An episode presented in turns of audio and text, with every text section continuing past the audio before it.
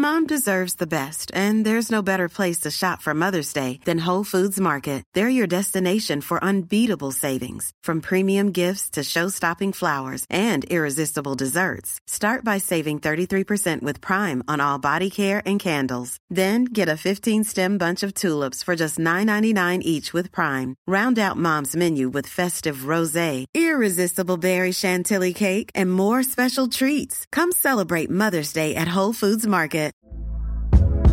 Hey there, it's Michelle Norris. I'm host of a podcast called Your Mama's Kitchen. When I travel, I'm usually looking for a way to find a taste of home when I'm not at home. And one of the things I love to do when I am at home is entertain. And Airbnb allows me to do that. When I was in California recently, I rented a house that had a great kitchen. And when we were sitting around the table, we were all thinking, we're in someone else's house. Someone could be in all of our homes as well. If you have a home, but you're not always at home, you have an Airbnb. Your home might be worth more than you think. Find out how much at airbnb.com/slash host. Many of us have those stubborn pounds that seem impossible to lose, no matter how good we eat or how hard we work out. My solution is PlushCare. PlushCare is a leading telehealth provider with doctors who are there for you day and night to partner with you in your weight loss journey. They can prescribe FDA-approved weight loss medications like Wagovi and Zepbound for those who qualify. Plus, they accept most insurance plans. To get started, visit plushcare.com slash weight loss. That's plushcare.com slash weight loss. Farándula 021, un podcast de cultura pop con periodistas, psiquiatras y vestidas. Comenzamos. Bienvenidas y bienvenidos al episodio número 58 de Farándula 021. Este 58, Mauricio Valle, de acuerdo a tus profundos conocimientos de numerología, ¿qué significa el 58? Es un programa dramático, ¿eh? Porque el 5 más 8, dramático. 5 más 8, 13. Y entre más te digo, más complicado se pone. Te voy a explicar por qué es dramático. Bueno, primero que nada, Maniguis, ¿cómo estás? Ay, contento, ahora sí, tú, de hacer el episodio número 58, Maniguis. 58, Maniguis. Muy bien. Mere. Muy contento también de estar aquí. Y bueno, es dramático por algo. En este momento, Pilar está, sí, en la piedra de los sacrificios. Ay, no puede Es ser. dramático por eso, sí, sí. Le dije, va, ¿qué pasó, Pilar? ¿Por qué me llamas? No, no, no voy a ir. ¿Por qué? Porque clavo. Le dije, ¿qué estás de carpintera? Y me colgó. Me dijo, hoy clavo. Le dije, ay, Pilar, ¿vas a colgar los cuadros de tu papá en tu casa? Me, colgó. Entonces ya después inferí, ah, va a coger. Pero bueno, ok. Este, bueno, ya estamos todos aquí listos. Vamos a comenzar hablando de los Óscares. Mauricio, por favor, quiero tu reflexión.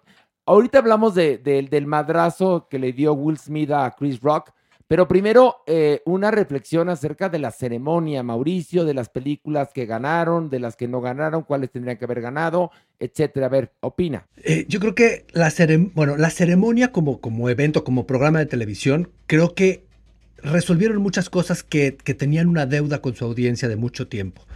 Creo que perdieron otras cosas de vista que tiene que ver con lo que se celebra y se dejaron ir a, ir tan rápido que no había punto en el que se pudieran disfrutar las cosas. Creo que hay un exceso de, de videos, de cosas que la verdad son irrelevantes. En, YouTube encuentras 10.000 videos mejores de Bond, de lo del padrino. O sea, como que todas esas cosas me parece que, que se vuelven un poco un exceso y tratando de hacerlo más, más corto, lo acaban haciendo más largo y de cosas que no sé qué tanto me interesa ver. Ahora, tratar de complacer a la gente es una locura porque la mayoría de la gente que yo conozco se queja de los números musicales, hay gente a la que le gustan, entonces es como, creo que sí levantaron mucho la transmisión, creo que sí es un gran logro, subieron 60% la audiencia al año pasado, aunque es la segunda entrega de premios menos vista en la historia de los Óscares. Y, y en cuanto a los premios, sí era una, una entrega complicada. Creo que Dunas, sí, sí hay lógicamente todos estos premios que gana porque técnicamente es una película brutal. Ahí sí se llevaba a todas de calle y no hay discusión alguna que en sonido, en efectos y todo era, era una película que podía dominar. Ahora, la gran perdedora es la película favorita de todos, que fue The Power of the Dog. que sucede cuando tienes estas películas más complejas en un momento tan politizado como este. Y, al final, a veces no son tan politizados, pero siempre acaba jalando hacia allá el Oscar porque es como la política. ¿Quién gana? Gana Trump, gana AMLO, ganan estas personas que le hablan a, una audiencia más grande porque la academia es enorme. Entonces ahí tenemos nuestro Crash, nuestro eh, Green Book, como todas estas películas que son irrelevantes y que no pasarán a la historia, pero serán recordadas como las que tienen el Oscar en este año. Y ahí encontramos a Coda, una película que, le, que, le, que fue el año perfecto para ella. Eh, la familia Belier fue importante. Sin duda, para mí es mucho mejor película. Que es, es, es la película en la que se basa Coda. Sí. El remake. Es, la Coda es un remake. Coda es un remake. Ok.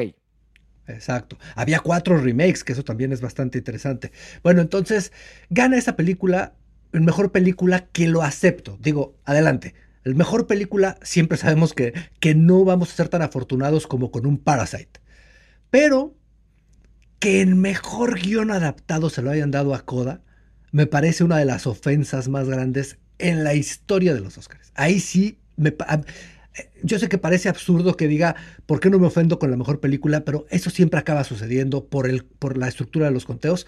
Pero en mejor guion, teniendo ahí The Power of the Dog, The Lost Daughter y Drive My Car, en verdad alguien puede considerar esta una mejor adaptación que esos esos otros tres guiones. No, es que parecería, perdón que te interrumpa, que quienes votaron para el mejor guion adaptado fueron los que escriben las telenovelas de Televisa, tal cual, ¿eh? Parecería eso, porque, porque la verdad es que Code es una película que hubiera estado bien que la programaran en el canal Hallmark, pero nada más, sí, habla de la inclusión, pero, pero, pero es muy superficial la película, es, es una película ramplona de bajo presupuesto, perdón. Pero efectista, muy, y sobre todo para estos tiempos de la academia en donde quiere quedar bien con las causas, quedar bien acomodado y llevar estas banderas que son importantes en la agenda estadounidense Pero intentaron, intentaron como darle gusto a todo mundo. Entonces, bueno, vamos a ser muy incluyentes. Las tres conductoras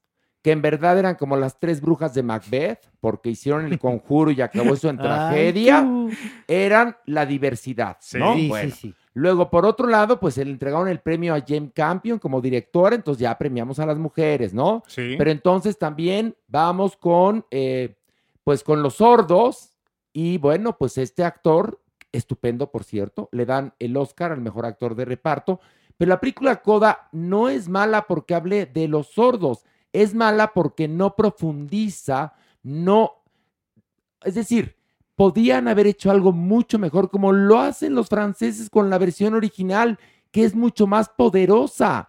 Pero bueno, Mauricio, continúa. Eh, y, bueno, sí, uno de los premios más afortunados es Mejor Directora, Jim Campion. Y otro premio que siempre lo logra la Academia. Jessica Chastain en esta película que también es insignificante, un personaje que que bueno, la caracterización es interesante, pero, pero la película habla de un momento poco interesante en la vida de Tammy Faye. E, es en verdad ilógico, en verdad es una de las, de las entregas de premio más ilógicas que he visto. Me parece desafortunado en ese sentido, me parece muy afortunado en el sentido de, la producción, un tanto de la agilidad, me parece que pierde la magia, me parece que dejan de verle un poco el encanto que tiene estar atentos a la ansiedad que genera estar esperando quién gana, quién no, y, lo único que quieren es irse rápido al siguiente premio y eso pierde, porque cuando acabó, bueno, aparte de que ya habían opacado la entrega completa, no me acordaba bien ni de quién había ganado, ¿sabes? Fue así como, pues, ¿qué pasó? Fue todo tan rápido que no, no, no. Estos premios que ya no entraron en el programa en vivo se hicieron una hora antes. Entonces eran como capsulitas que habían insertado, pero que le rompían el ritmo al programa, pero que estaban ahí, pero que sí los premiaron ahí en lugar de premiarlos en el Taco Bell. Entonces eran como inserts que lo único que hacían era entorpecer la ceremonia. Exacto. Y como bien dice Mauricio, perdieron un gran momento con Bond. Tú imagínate que hubieran sacado a ocho de los intérpretes de los temas de Bond cantando. Hubiera sido genial. Lo del padrino quedó opacado porque, porque pues vino después de la cachetada de, Will Smith a, Chris Rock. Pero hay que hablar de cómo la corrección política llegó mal y de la chingada a la academia. Porque queriendo protegerse de esta corrección política, como lo dije yo, contratan a tres comediantes, mujeres, Sí. Quienes abren de entrada dándole un chingadazo a The Power of the Dog. A ver, aparentemente ellos se llevaban así. Como lo dijo Jim Carrey en la nota que nos mandaste, ¿no? Se acabó el club de los buenos amigos y amigas de Hollywood. Entonces, ellas tres abren la ceremonia y le meten un chingadazo a este a The Power of the. Dog diciendo que es la cosa más aburrida y espeluznante. Luego le meten otro chingadazo a Kristen Dunst y luego hacen algo que me pareció de muy mal gusto, que es cuando se fajan a Aquaman y al hijastro de Barbara Streisand, a Josh Brolin. Se los fajan ahí, se lo faja una de ellas. Sí, sí. Y lo de la famosa prueba COVID también, o sea, todo eso es espeluznante porque mi vida, el acoso también puede ser de mujer a hombre. Pero, ¿no? Mani- Maniwis, ¿no sentiste un poco que, que todo, todas las partes cómicas no estaban como agresivas? No las, al menos yo eso lo sentí como, como televidente mortal que soy, Maniwis.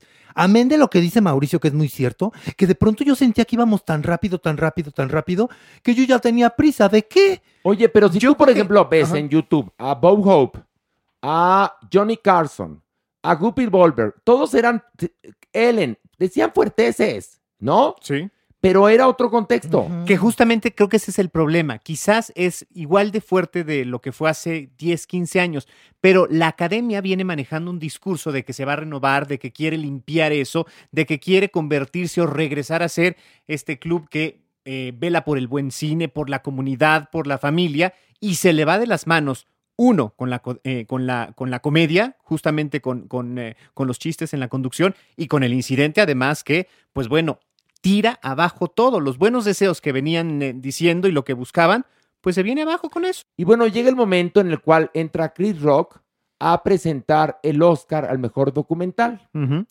Y hace un chiste donde dice que Jada, la esposa de Will Smith, parece G.I. Jane. G.I. Jane fue una película que hace años hizo Demi Moore, para la cual se rapó. Él, Will Smith, se ríe del chiste. Sí, sí, sí. Y ella la ves con una cara de vinagrillo así espantosa. Se descompone inmediatamente. Eh, la cámara está con Chris Rock. eh, Will Smith se levanta. Ellos se conocen porque además trabajaron en Madagascar Jada y Chris Rock. Se conocen y entonces entra Chris Rock, tiene las manos atrás y es cuando le da una cachetada espeluznante. Se regresa enojado y ahí mis respetos para Chris Rock porque mantuvo, Estoico. Uy, sí. o Estoico. sea, mantuvo el ritmo y la comedia. Ahora, Y voy a- después se sienta Will Smith y dice dos veces la palabra fuck, que es prohibida en Estados Unidos, y le dice que no se meta con su esposa. Chris Rock continúa, presenta el premio y gana justamente un documental que habla sobre afroamericanos y, e infancias difíciles en Harlem, lo cual el- a, a este hombre al que ganó el Oscar y lloró ahí, tendrían que ofrecerle una disculpa Claro, porque el momento claro. fue deslucido. Eh, en el corte comercial, que además cuando estamos haciendo la transmisión nos damos cuenta que esto es real. En el corte comercial estaba gente de TV Azteca dentro del teatro, empiezan a grabar lo que está pasando, se vuelve a armar una trifulca. Se acercan a intentar eh, calmar a Will Smith varios, entre ellos Denzel Washington, a quien empuja, a quien empuja. Y este, sigue la ceremonia, pasan todavía 45 minutos cuando él gana el Oscar. Gana el Oscar y pierde la gran oportunidad de ofrecer una disculpa Sí. a Chris Rock, que después Chris Rock también tendría que haberle ofrecido una disculpa, digámoslo, ya que se ofendieron, ¿no? Y fumar la pipa de la paz, pero no, sigue en, en- en- en el asunto de que él defendió a su familia, pero oye, a ver, a la esposa no la estaban metiendo en un campo de No. concentración y la querían violar. Fue un chiste como muchos otros que se habían hecho en la ceremonia y que se acostumbran Es muy- entre los artistas de Hollywood. Ya si, yo decía, ya si le pareció muy mal, te levantas de tu asiento, te acercas con Chris Rock, ¿no? Y le dices al aire, mi esposa sufre una alopecia producto de una enfermedad autoinmune. Es un mal chiste. Y en ese momento, te juro que Chris Rock le, le ofrece una disculpa y se acabó el problema. O la agarras de tu mano y te sales del Sí, es- teatro esas dos opciones hubieran sido y súper publicas en redes sociales que pasó esto. Pero el asunto es que se queda, se le veía a él desde el principio raro, raro, raro, raro.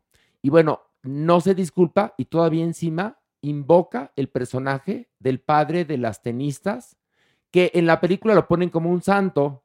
Y entonces él ya nos dice pues que no es precisamente un santo. El asunto es que eso fue lo que manchó la ceremonia hasta el final que adoré a Lady Gaga con cuánta gentileza llevó a Liza Minnelli, le dio a ella el honor de decir cuál es la mejor película, porque se los digo y con el corazón roto, quizás en la próxima entrega de los Oscars, Mm. Liza Minnelli estará, pero en memoria, o sea, en verdad, en, en la sección del- de, los que ya no están con nosotros. Mauricio, ¿qué piensas? Sí, fue bastante desafortunado. Ahora, de los dos lados es justificable, nada es correcto, pero el chiste no fue un chiste ofensivo, ¿sabes? O sea, el chiste, como él lo dijo, o sea, lo dijo Chris Rock, fue, fue una broma de Gia, eh, de Gia Jane, o sea, eh, eh, Mia Farrow, que es una mujer fuerte y mira cómo se deja ir sobre la gente, dijo, pero si la película es bonita, Demi Moore se veía hermosa, o sea, ¿dónde está la ofensa ahí, sabes? Entonces, ahí es delicado, creo que viene una carga emocional muy fuerte que traen desde el momento en el que ella lo engaña a él y han sido dos años de chistes constantes sobre la pareja.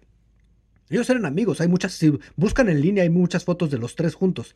Entonces, entonces eh, eso saca un poco de control la situación de que a la mujer no le cae na- nada bien y este tipo está totalmente descolocado, que es algo que sí se habla mucho en la industria de él, que están en un punto totalmente descolocados, se, se deja ir.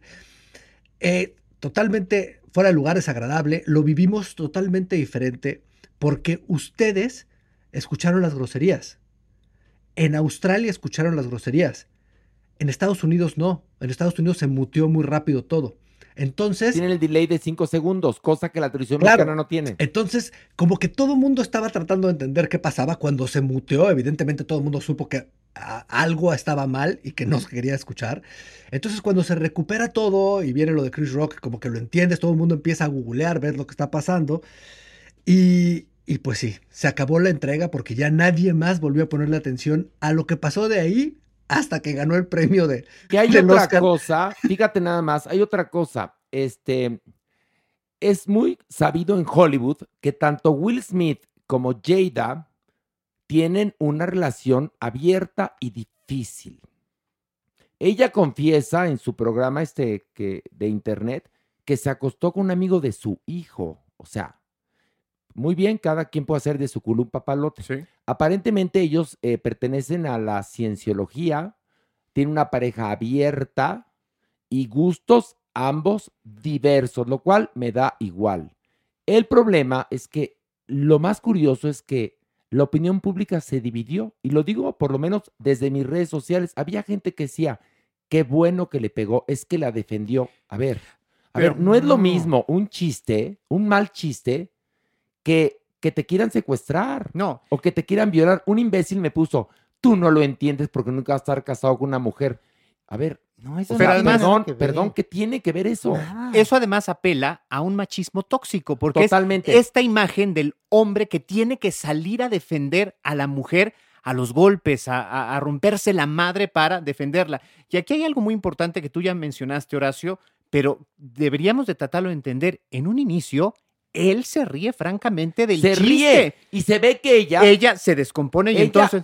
se ve que ella lo trae agarrado por los huevos. Sí, sí, sí, verdaderamente. Sí. Lo trae, tú lo ves en, en- en cuando hacen esta charla donde ella le confiesa o le dice o reflexionan acerca de las infidelidades y del matrimonio que iba, iba mal, ves que ella, ella se me hace, hace cuenta, Lady Macbeth, por eso les digo, esto es Macbeth. Sí, entonces... O sea, es Macbeth. Ella en ese momento le peló los ojos Y él se y tuvo con que la mirada lo obligó a a levantarse, pararse. Exactamente. a levantarse. ¿Por qué no se levantó ella y le dijo, Chris, esta broma está pasada porque tengo alopecia por una enfermedad autoinmune? ¿Por qué no se levantó ella? ¿No somos iguales? ¿O por qué no se pararon y se fueron? Porque Es seguramente yo. Estaban esperando el premio y él creía que no se debía parar a, rece- a- a- a, pues, a Otra separarse cosa, de ese esta momento. mujer que, insisto, es Lady Macbeth, fue la que hace años empezó a intrigar que el Oscar estaba muy blanco. Sí, y el Oscar estaba muy blanco y el... O sea, se ve que ya es de armas tomar y lo tiene agarrado por los huevos. Sí, Acuérdense que cuando eso exactamente que acabas de mencionar, el Oscar muy blanco, y ella dice que va a boicotear los Oscars, es el primer chiste que hace Chris Rock cuando es el host de los Oscars, diciendo que Jada tratando de boicotear los Oscars, quien estaba invitada, era como si él tratara de boicotear los calzones de Rihanna. Nadie le había llamado así. ¿Cómo la podía boicotear? Nadie lo esperaba. Entonces, desde ahí empiezan los chistes con ella y entonces hay una historia larga, pero sobre todo es un hoy express. Pero hoy salió un artículo también mencionando eso que acabas de decir, del, del chiste de la cateada, que era igual de malo que la cachetada. Y ahí hay un, y hay un tweet que, que me gustó mucho, que lo estaba tratando de encontrar ahorita, donde decían que de lo que hablaba de Power of the Dog, del machismo tóxico, se quedaba corta del ejemplo que había sido en la ceremonia Will Smith cacheteando a Chris Rock, sentándose a terminar la ceremonia para poderse parar a recibir su premio y tener una, una, una standing ovation. Se le- además, la hipócrita audiencia le da un aplauso de pie. Sí, claro. O sea, premian el machismo tóxico. Luego también se habla de que Jada y Chris Rock tuvieron una affair cuando hicieron Madagascar. Eso también son lo que se dice. Pero por otro lado también la doble moral. Todo el tiempo, recemos por Ucrania, recemos por Ucrania. Y ellos tienen una batalla en el escenario Sí, sí, sí. entre afroamericanos, por suerte. Porque si no, imagínate que hubiera sido uno de ellos caucásico. Bueno, ¿qué les digo? Ahora, hay una cosa también muy importante que vale la pena apuntar. No entiende Chris Rock. Ustedes saben, yo me encargué de la, de la interpretación. Cinco minutos antes de que empiece la ceremonia, nos llega a nosotros un guion para medianamente ir advirtiendo de qué va y poder facilitar la interpretación. Ese chiste no estaba contemplado. O sea, no es algo que haya eh, escrito él con la academia, ni que la academia haya puesto en el, en, en el, en el radar. Todos los otros a los que nos hemos referido, sí, lo de la cateada, lo de la COVID-19 y las pruebas este, sexualizadas, también estaba lo del poder del perro. Entonces, aquí Chris Rock de su ronco pecho se arriesgó y ahí están las consecuencias. y él pierde, o sea, aunque sí se mantiene estoico, llega un momento en el que intenta retomar lo que tenía en el guion y se ve que, que No, ya está muy no, incómodo pero- y corta y se va directamente a los A nominados. ver, Maniwis. Pero nada, Maniguis, es que me da un poco de desesperación porque en realidad tú sabes a lo que vas, Maniguis. Eres una figura pública, sabes perfectamente el tipo de humor que se maneja. Y si van a hablar de ti, pues te aguantas un poco. No te Ahora. ríes, te ríes. Te Porque, ríes, porque sí. además hay algo. Son los códigos de comunicación que tienen ellos, Sí. entre ellos. Ellos están ahí y han vivido de ese mismo mecanismo. En Sí. algunos momentos ellos han ocupado eh, los que hacen los chistes, los han celebrado. Entonces, pues en algún momento te tiene Pero, que tocar. pero chicos, eh, lo que es increíble es la reacción en redes sociales. La, la gente polarizada, como Sí. estamos en este país, diciendo, yo haría lo mismo por defender a mi esposa. A ver, a ver, señores, la violencia nunca es justificable. Eh, Es que es violencia verbal. No, no, no, a ver. La violencia verbal puede generar violencia física. Y a veces la violencia verbal puede ser más dolorosa que la violencia física. Estoy de acuerdo, yo he sido víctima también. Y victimario, por supuesto, en, en aras de hacer un chiste que a veces sale o a veces no. Pero lo que quiero decirles es que la gente se lo tomó tan a pecho que, es decir, todavía si ya este, la olla estaba con mucha presión, tanta opinión de todo mundo hizo que la olla reventara. Y entonces venían estos argumentos de yo por mi esposa haría lo mismo, yo por mi pareja, y otros decían no. Pero además también, o sea, por un chiste, puedes acabar como Pablo Lyle en la cárcel. Bueno, esto ocurrió Es que- en Los Ángeles. Si hubiera ocurrido en Texas, de, eh, se tendría que haber perseguido de oficio. Aquí Chris Rock debía de haber interpuesto una denuncia Pero no para la que la, la- la policía investigara y se siguiera. Si hubiera ocurrido en algún otro estado, como por ejemplo Texas, ocurrió públicamente, la gente lo vio y a castigarlo.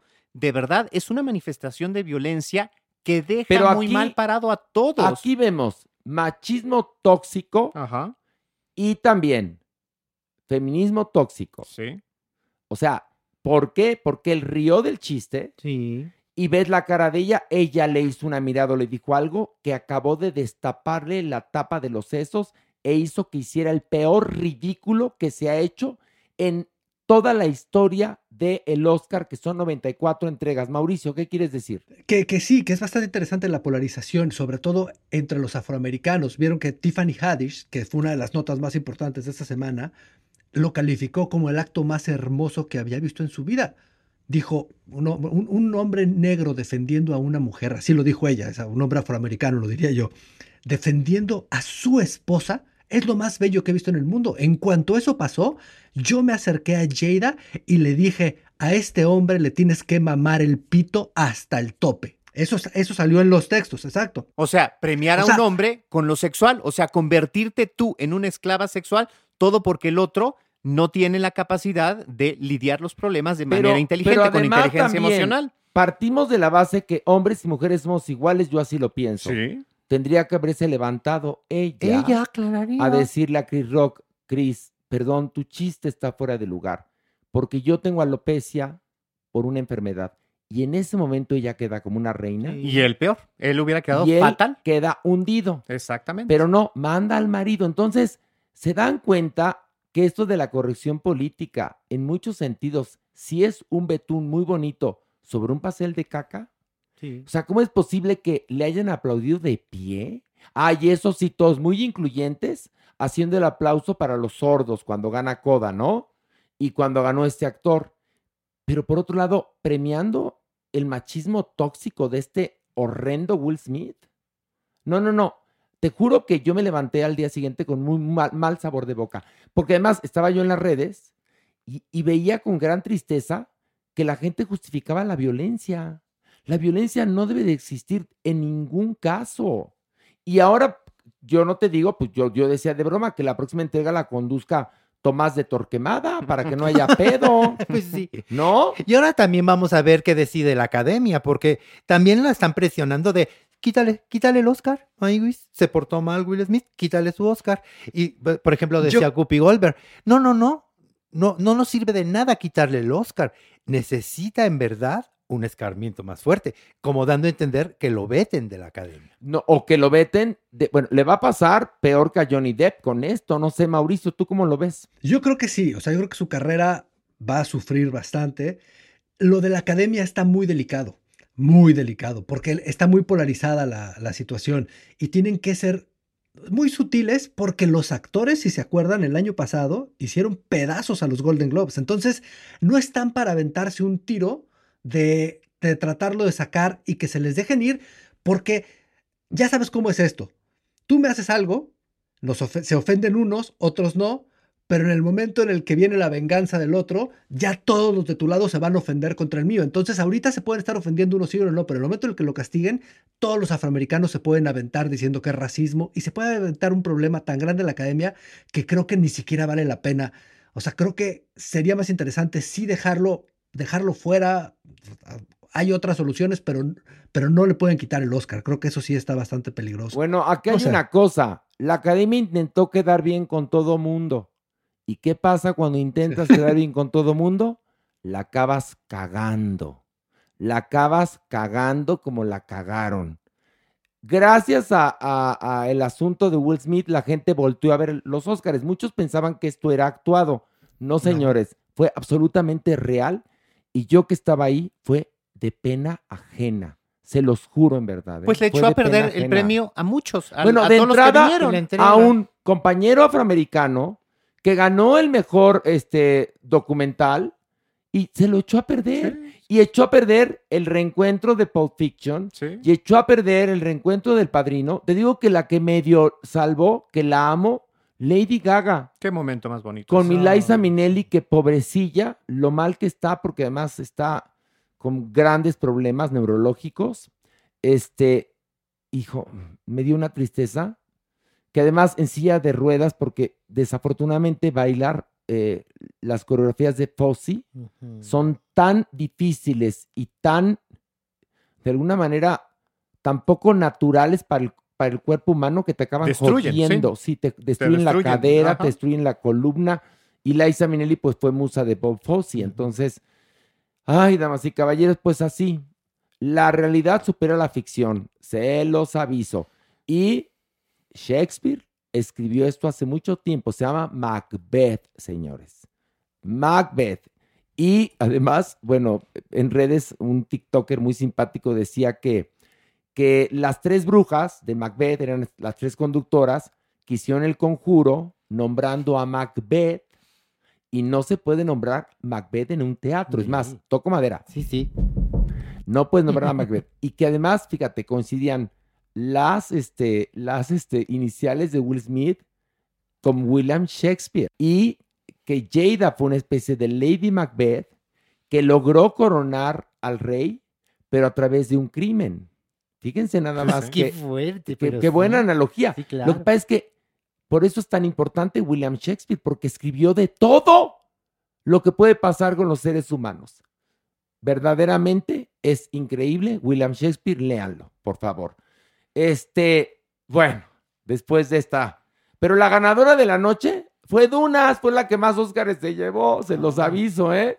O sea que mi Carmen Aristegui tiene que estar feliz. Ella la protagonizó.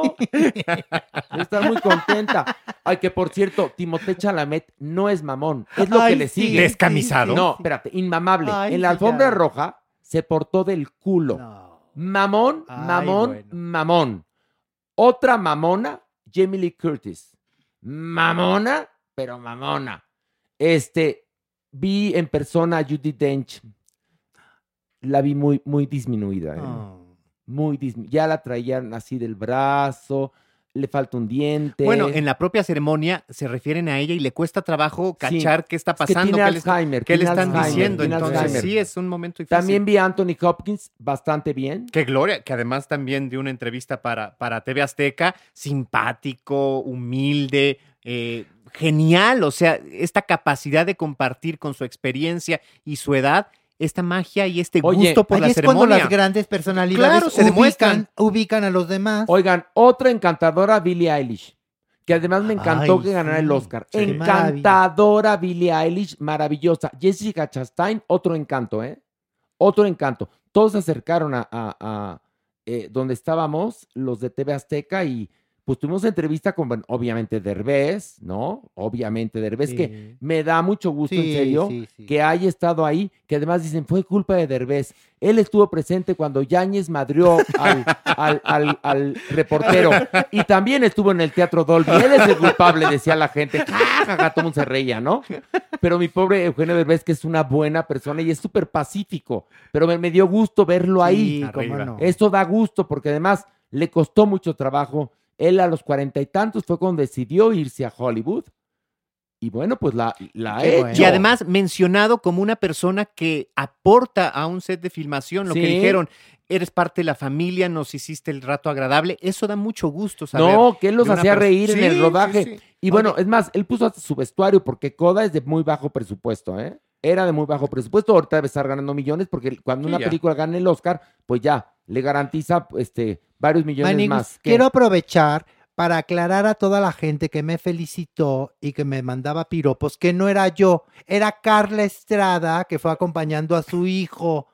Pobrecitos, pobrecitos, pobrecitos. Pero gracias por todas sus felicitaciones. Oye, yo te juro que qué bueno que lo dices porque según yo te vi pasar y no me saludaste. era Carla Estrada. ¿En serio era Carla Estrada? Clararina. Ay, yo juré que eras tú. No, la peinaron como yo, que es diferente. que por cierto, ahí el chisme dice que ella se enojó muchísimo. ¿Por ¿Por quien la arregló? Porque no era como ella quería ir.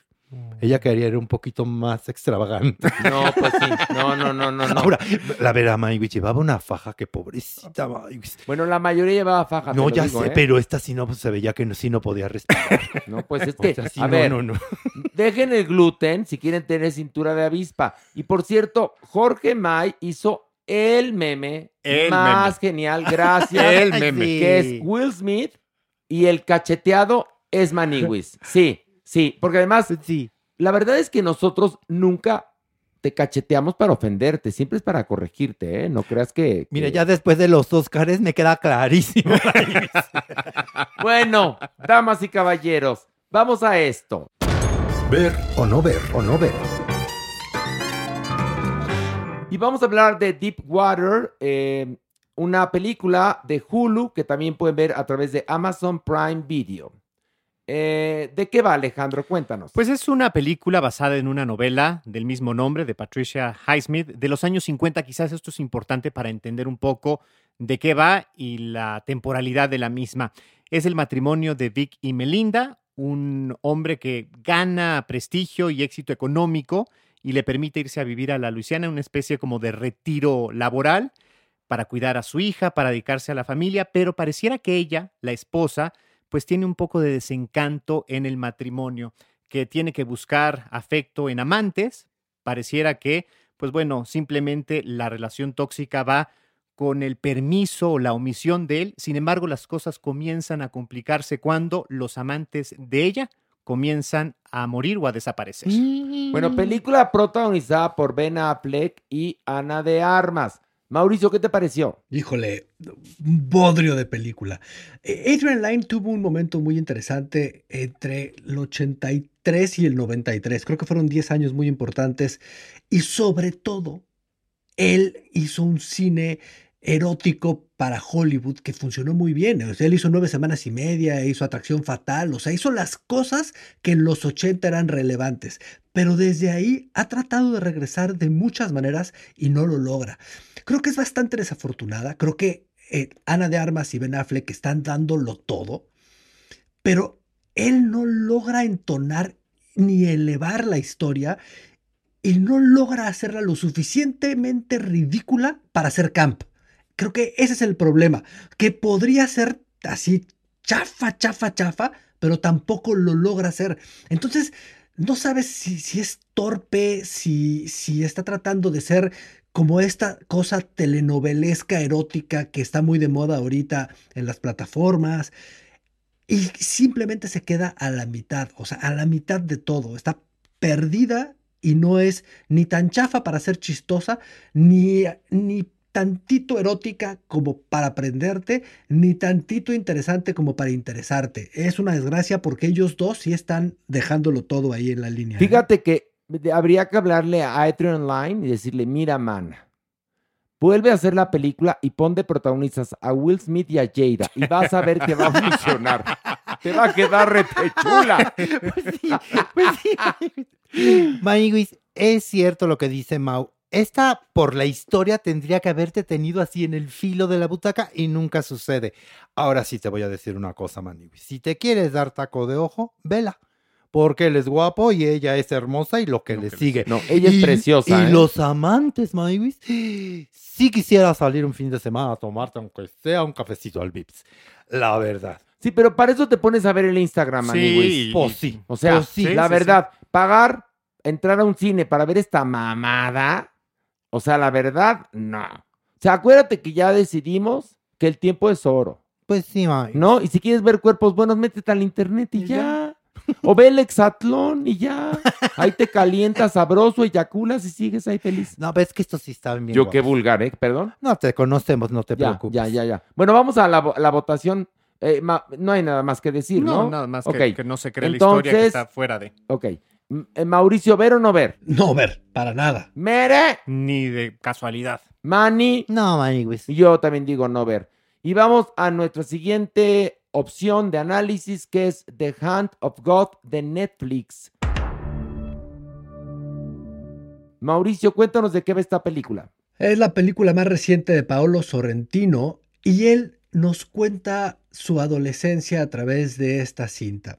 Lo que vemos aquí es la historia de un joven apasionado por el fútbol que pierde a sus padres eh, en su casa de campo y, la película es una película de crecimiento personal, es el proceso de hacer las paces con la vida y, y decidir luchar y encontrar su gran pasión que afortunadamente para todos nosotros es el cine. Maravilloso, maravilloso. Eh, Mere, ¿qué te pareció? Es hermosísima. Efectivamente, el argumento mismo es poderosísimo.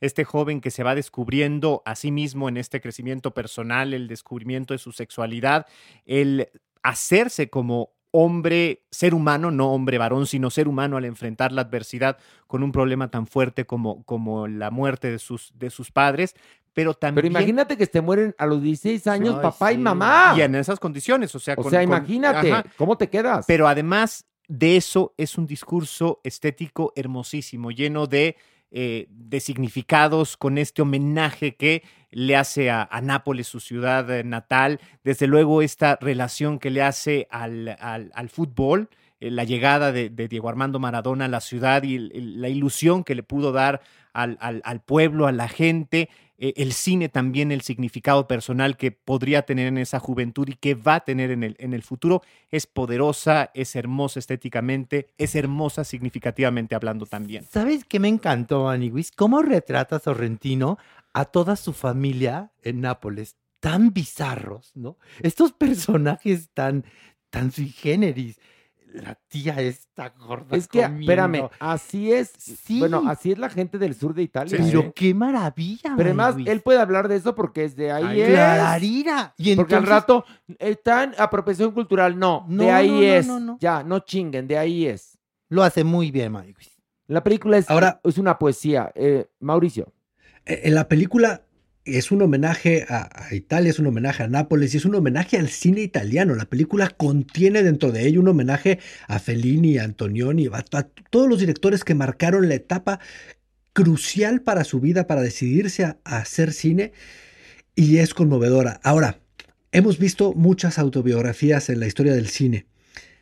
Saben que hubo una cosa que pasó el día de los Óscares que me, me sacó lagrimita, porque, bueno, desde, bueno, más atrás de los 400 golpes, Bigot tenía también una película, o sea, lo hemos visto mucho, cada quien lo ha explicado como ha sido, pero este hombre dice que después de haber recibido la pregunta de miles de periodistas alrededor del mundo de ¿por qué hiciste esa película? Dice, hoy que llega el momento de cerrar este ciclo por completo de varios años, me doy cuenta que esta película la hice para revivir este momento. Y ponen en Instagram una foto de él en el coche con su mamá. Lo único que quería hacer era volver a vivir esto una vez más. No, bueno, o sea, Bueno, eso me hace amar al cine. Y ya que algo a ti te sacó una lagrimita, ya que eres corazón de piedra, Es insensible. eres insensible. O sea, quiere decir que tú, Maniwis, Mere y yo, bueno, lloraríamos como María No, güey. Magdalena, en verdad. Bueno, vamos a Oigan, oigan, le- les, les voy a hacer un, te- tengo que hacer un gol que es, que, que es algo que también me divierte. Hay muchas cosas que me gustan de esta película, pero fíjense que, algo que ya saben, que eh, Netflix compró el cine París en Nueva York.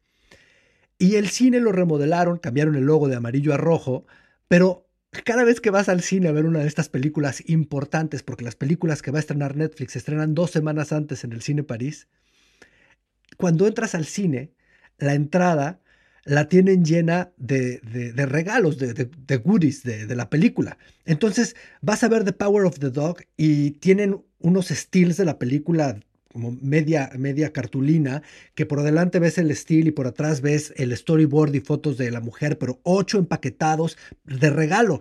Y, y la, la The Hand of God te regalaban un librito de cocina de Nápoles con fotos del making of y es una cosa encantadora del cine, la verdad. Es un cine muy bonito, es un cine clásico que estaban a punto de desaparecer.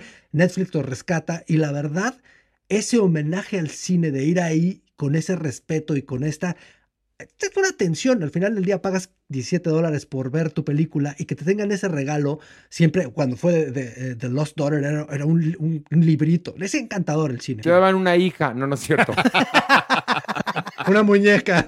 La muñequita, La la muñequita. Daban la muñequita, pero después ya bien madreada como en la película. Oye, pero qué lindos. Ah, bueno, los de Netflix un poco me cagan a veces, pero, pero bueno, rescató en el Cine París, que es un cine emblemático que está junto al Hotel Plaza en Nueva York. Yo ahí vi El Artista, ¿te acuerdas de esta película? Ahí la vi, vi varias en el Cine París. Me gustaba como estaba. Un poco me caga que Netflix lo maneje ahora como, bueno, no sé. Pero bueno, te dan, te dan, te dan tu souvenir cuando vas al cine, está bonito. Mauricio, tú has de ir cada semana a ver qué estrenan con tal de tener el souvenir. No, ¿sabes qué? Que, que realmente Netflix estrena todo lo bueno a fin de año. La verdad, diciembre y noviembre sí me la pasé ahí todas las semanas, pero ahorita no hay mucho. Bueno, cuando veas en la marquesina Omar Chaparro, Marqui- Marty Gareda, no te acerques, ¿eh? Porque seguramente van a estrenar alguna película de ellos, ¿eh? Te no te un- acerques. te regalan un brasier. Sí, no, no, no, no, no, no, en serio. Oigan, por cierto, ya que estamos en goles, Este fin de semana terminamos los chicos de la banda, damas y caballeros. Ya se concluye la temporada que empezó en el 2019. Viernes 8.30, sábado 6 y 8.30, domingo a las 6, última función, ever. Boletos en taquilla y en Ticketmaster. Si me quieren, si me quieren, vayan a ver esta obra. Porque es una producción de primera clase de la cual estoy muy orgulloso. Estoy muy orgulloso del trabajo que hizo mi amiga Pilar Bolívar, del trabajo que hacen mis compañeros, del trabajo que hizo el escenógrafo Sergio Villegas, del trabajo que hizo Lucio Bolívar con el vestuario, del trabajo de Agustín León. La verdad es que de todos. Hicimos una compañía preciosa. La obra es fuerte, divertida. Es una obra que Mark Crowley escribió muy encabronado y es una obra ganadora del premio Tony. No Metro, no, no, no, no, no, no, no este, no el Ariel, no, no, no, no, no, no, no, no el Eres, no, no, no. El Tony y no el Tony Balardi, el Tony, ¿ok? Los, si me quieren, amores son hechos y no buenas razones. No me digan que me quieren en internet, vayan al teatro, porque estoy muy, muy triste por terminar, pero también muy contento de cerrar un ciclo, porque la vida traerá cosas nuevas. Y bueno, ya después de que Mauricio nos restregó que vive de lujo en Nueva York y que yo voy a terminar los chicos de la banda este fin de semana, que es viernes primero de abril, sábado 2 de abril, domingo 3 de abril, y terminamos. Vamos a hablar de Pachinko de Apple Plus. Eh, ¿De qué va esta serie, Mauricio? A Maniguis, ándale, cuéntanos, Sí, Maniguis. yo, déjame contar una Ándale, cuéntala tú. Mira, nos cuenta la historia de Sun Ha, una adolescente Maniguis, hermosísima, hermosísima, que vive con su papá, que es pescador, en una isla de pescadores, precisamente. Ay, Maniguis. Pues que un día llega un hombre guapísimo, Maniguis, y que lo conoce la Sunja, y que se enamoran. Se enamoran hacia primera vista y que le entrega el cuerpo tú. Sí, sí, sí. Bueno, sí. a las primeras de cambio, Sí. se embaraza. Sí, sí, se embaraza y entonces cuando llega a decirle a su amado, ay, ¿qué crees? Vamos a tener un angelito que le dice el amado, ¿qué? ¿Qué? Si yo soy casado y tengo mi familia. Ahora, si quieres te compro una casa y tengo muchos hijos conmigo y te la vas a pasar bomba. No, Maywis, no se lo puede permitir Sunja. No se lo puede permitir. Sí, porque además, ojo, está ambientada en el 1900. No, ¿ok? clararía. Bueno, Pierde toda la, la honorabilidad, Maywis. Pero siempre hay un ángel, Maywis. Siempre hay un ángel. Entonces llega un misionero cristiano, Maywis, que le dice: Tú tranquila, mamá, está chula. Yo sé tu situación. Yo me caso contigo. Yo mantengo a tu hijo, pero con una condición. Nos vamos. Nos vamos muy lejos de aquí. Tienes que dejar a tu hogar, a tu padre y todo lo que te vio nacer. Ya, ya no digas más. Ya no digas más. Ma- Ma- Mauricio, ¿qué te pareció? Me, me parece una muy buena producción, o sea, está muy bien realizada. Me parece que es una serie que requiere de ti para engancharte. Estas cosas que yo no entiendo, porque te dicen, échate dos para que te enganches.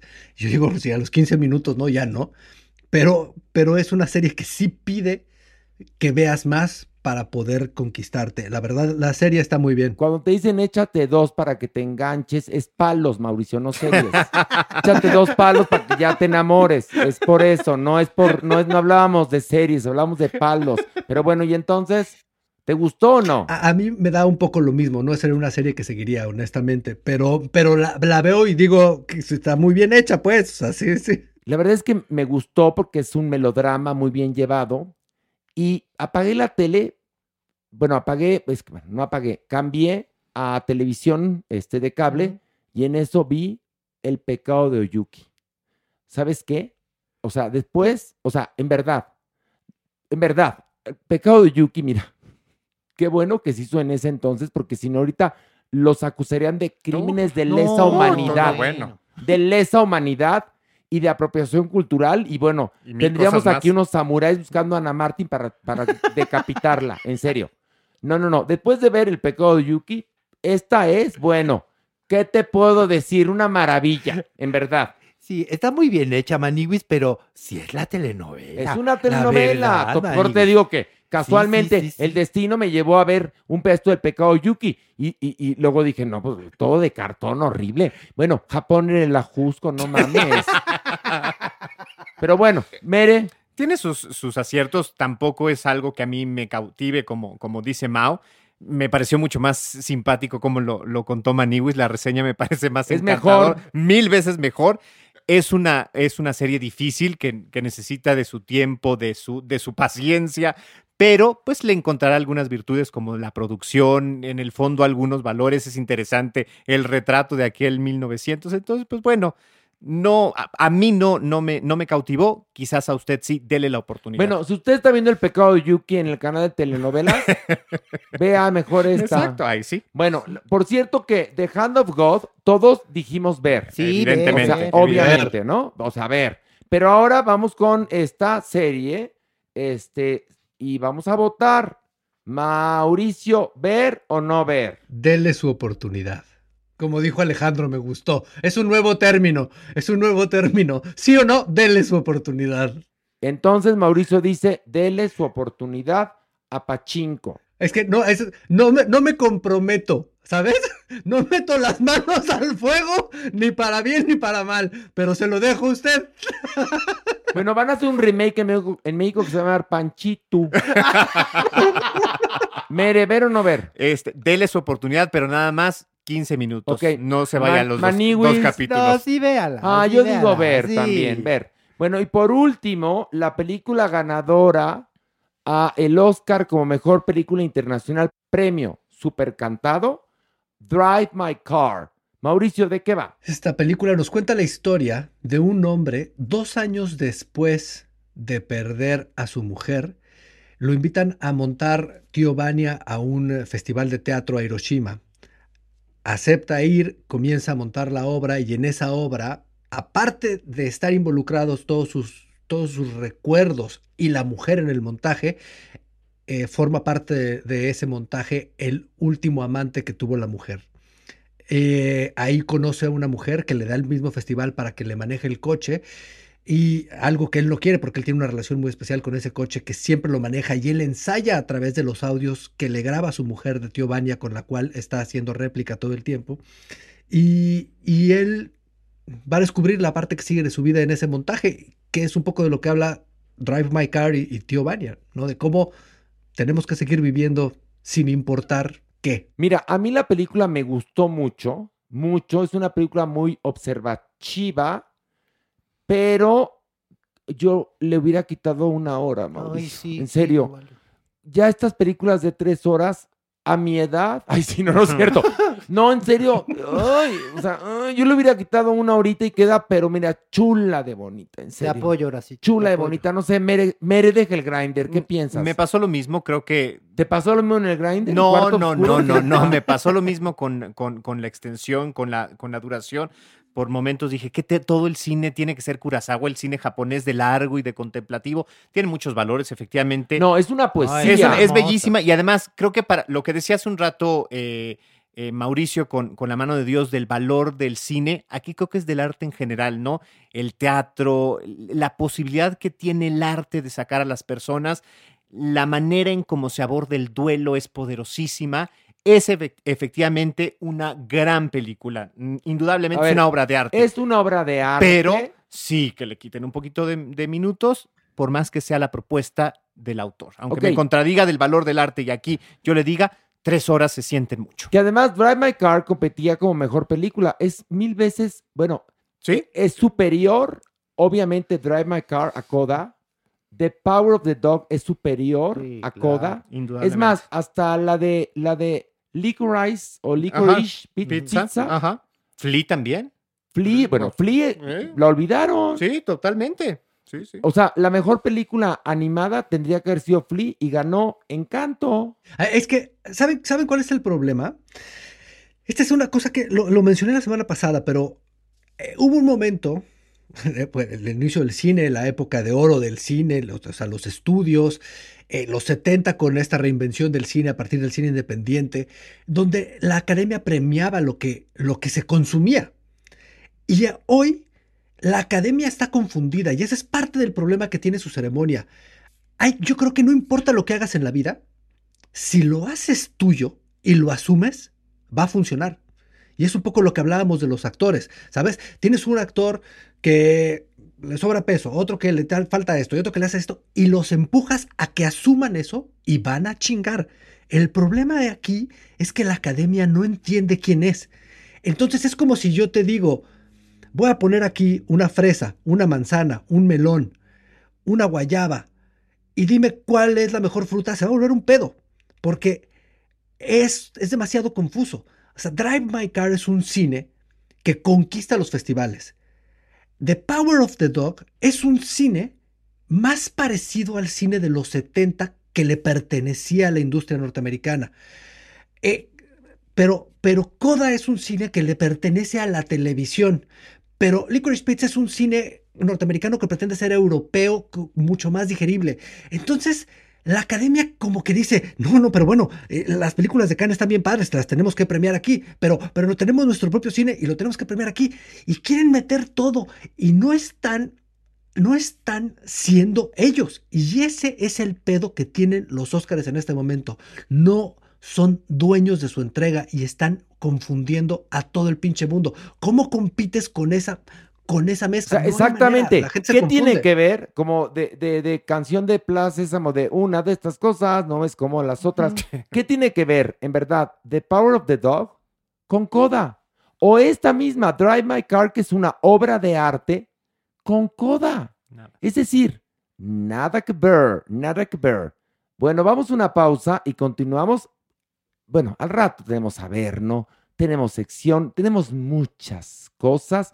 Eh, la sección de música del Pink al Pong regresa la próxima semana, que ya esté Pilar, porque Pilar pues, ahorita está clavando. O sea, déjenla clavar. Anda, ¿cómo ha cogido Pilar este No, año? ¿En bueno, serio, eh? bendito Dios, porque también muchos años que nada. No, ¿eh? ya sé, pero con que no coja una enfermedad de, de transmisión sexual está Esto bien, con sí. que no pille este gonorrea, pues No, eso sí. Lo que pasa es que yo no sé si Pilar, te- este, Mira, yo le dije, Pilar, cuídate. Dijo, no, yo me lavo las manos con cloro, con eso. Ay, pues también, allá ella, allá ella. no, y luego dijo, ya hago gárgara hasta y huelo a cloro. Dije, ¿pero con cloro? Dijo, ay, pendejo, y se volteó. Ay, qué fina, qué fina. Ah, no, es que sí, sabes ¿eh? que cuando Pilar anda caliente anda Se pone majadera. Se pone majadera. Dijo, mira, huéleme. Y yo, ay, Pilar, si hueles a cloro. Pues no era cloro. No era cloro. Ah, porque estaba medio peda. No era cloro. Así me dijo. Bueno, vamos a una pausa. Regresamos.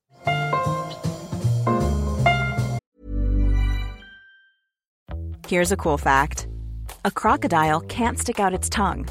Another cool fact you can get short term health insurance for a month or just under a year in some states. United Healthcare short term insurance plans are designed for people who are between jobs, coming off their parents' plan, or turning a side hustle into a full time gig. Underwritten by Golden Rule Insurance Company, they offer flexible, budget friendly coverage with access to a nationwide network of doctors and hospitals. Get more cool facts about United Healthcare short term plans at uh1.com. Hey, it's Danny Pellegrino from Everything Iconic. Ready to upgrade your style game without blowing your budget? Check out Quince. They've got all the good stuff shirts and polos, activewear, and fine leather goods, all at 50 to 80% less than other high end brands. And the best part? They're all about safe, ethical, and responsible manufacturing. Get that luxury vibe without the luxury price tag. Hit up quince.com slash upgrade for free shipping and 365 day returns on your next order. That's quince.com slash upgrade. Many of us have those stubborn pounds that seem impossible to lose, no matter how good we eat or how hard we work out. My solution is plush PlushCare. PlushCare is a leading telehealth provider with doctors who are there for you day and night to partner with you in your weight loss journey. They can prescribe FDA-approved weight loss medications like Wagovi and Zepbound for those who qualify. Plus, they accept most insurance plans. To get started, visit plushcare.com slash weight loss. That's plushcare.com slash weight loss.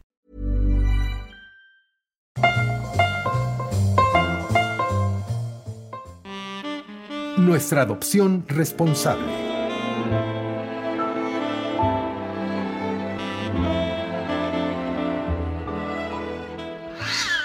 Y bueno, Supermana. Ay, es que era yo. Se te rasgó la media. Exacto. ¿No? Mira, Mere risa y risa en el grinder. Él, pero No, tú bueno. qué estás haciendo ahí en el grinder a mañana, moda, tarde y noche. No. Yo activo el mío y apareces tú. Ay, ¿Qué es eso? favor. No, pero además, cualquier, cualquier musculoso que está en el internet, Merengón lo sigue. Eso sí, en Instagram Eso sí. también. Eso No, y en. Instagram, bueno, bueno. Pero bueno, vamos a la adopción responsable, que en esta ocasión tenemos dos ángeles de cuatro patas. Así es, dos historias rescatadas de la basura. Yo no entiendo por qué la gente va y abandona a los perritos o los mete en bolsas a los gatos y a la basura. La historia de Scamp es la siguiente. Fue rescatado así tal cual de un basurero. El perrito estaba muy, pero muy mal. Y bueno, vieron que se movía ahí algo. Y bueno, pues era Scamp. Él ahora tiene tres años. Salvando huellitas peludas entró como Espartaco a saco para poderle dar una nueva vida. Es talla grande, es muy juguetón, es alegre y es muy sociable. Así es que por favor va a estar su foto en todas nuestras redes para que usted, si tiene oportunidad de cambiar su vida, hágalo. Pero no la de Scamp, la suya. Pero además, necesitamos una casa con jardín. Exactamente, porque es grande. Y es muy alegre, es un perrito, si no bien inquieto, si es muy fiestero, sube, baja, o sea que es alguien que necesita espacio. Ok, bueno. Y Teo. Ahora es Teo. Teo. Pues Teo estaba con sus hermanas también en un basurero. Ay, Terrible. no, no, no. Y bueno, entró también salvando goitas peludas porque pues claro, la gente da aviso, pero también hay que hacer conciencia de que las personas que ven estas situaciones, ellos también pueden ser rescatistas temporales de estos animales. Claro. Salvando huellitas peludas, también quiero que lo sepan, estamos desbordados. Y digo estamos porque yo estoy al pendiente y tal y gestionando muchas cosas ahí con ellos y me doy cuenta que ya están desbordados. A ver, lo que pedimos también es, si usted salva a un animal, ayúdenos con darle hogar temporal. Sí. Le prometo que rápidamente lo ofreceremos aquí en el programa Exacto. y Yasmín hará todo el protocolo que tiene que hacer para comprobar que la casa donde va a estar este perrito o este gatito es una casa buena. Exactamente. Buena en el sentido de que lo vayan a amar. Un espacio Que- seguro. eh, exactamente, para el animalito. Pero bueno, estos tres perritos, dos hembras y Teo, bueno, pues fueron rescatados. Las hembras ya están dadas en adopción y con el seguimiento pertinente. Y Teo, cuando lo rescataron de muy pequeño, eh, presentaba una fractura en su patita. Pobre. No sabemos qué pasó, pero sí el perrito tenía miedo, por lo cual inferimos que sufría de maltrato, al igual que sus hermanas. Él tiene ahora tres años, es mediano, tranquilo, tierno y es excesivamente obediente. Así que por favor, vean las fotos tanto de Scamp como de Teo, que son una monada. que las vamos a poner en nuestras redes y también en las redes de cada uno de nosotros. Exactamente. Que ya saben que tenemos Twitter, Instagram y Facebook, que es Farándula 021. Bueno, pues ahora sí, vamos a... La, la sección.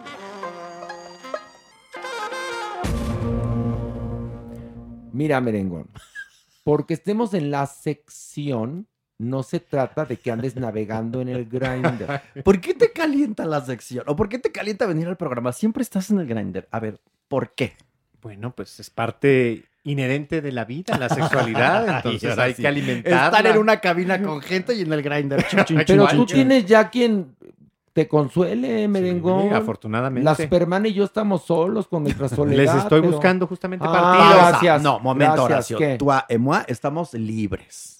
Es Estamos libres. No, pero tú, solo yo, libre tú. No, tú también eres libre. Óyeme, ahora en los Oscars que te veías de verdad. No, a ver, espérame. No, no, no. Estás solo porque quieres. No, bueno, sí, tocan a la puerta, pero no he abierto. Ah, mira, bueno. Pero bueno, tenemos a nuestra adoradérrima, porque ya es muy querida por nosotros. Además, la sigo y valoro mucho que sea tan aguerrida, No, bueno. tan, tan auténtica y tan fantástica. Laurel Miranda. ¡Bravo! Ay, muchas gracias, muchas gracias, Y queridos todos crías, con. Laurel este fin, de, este fin de semana, ¿eh?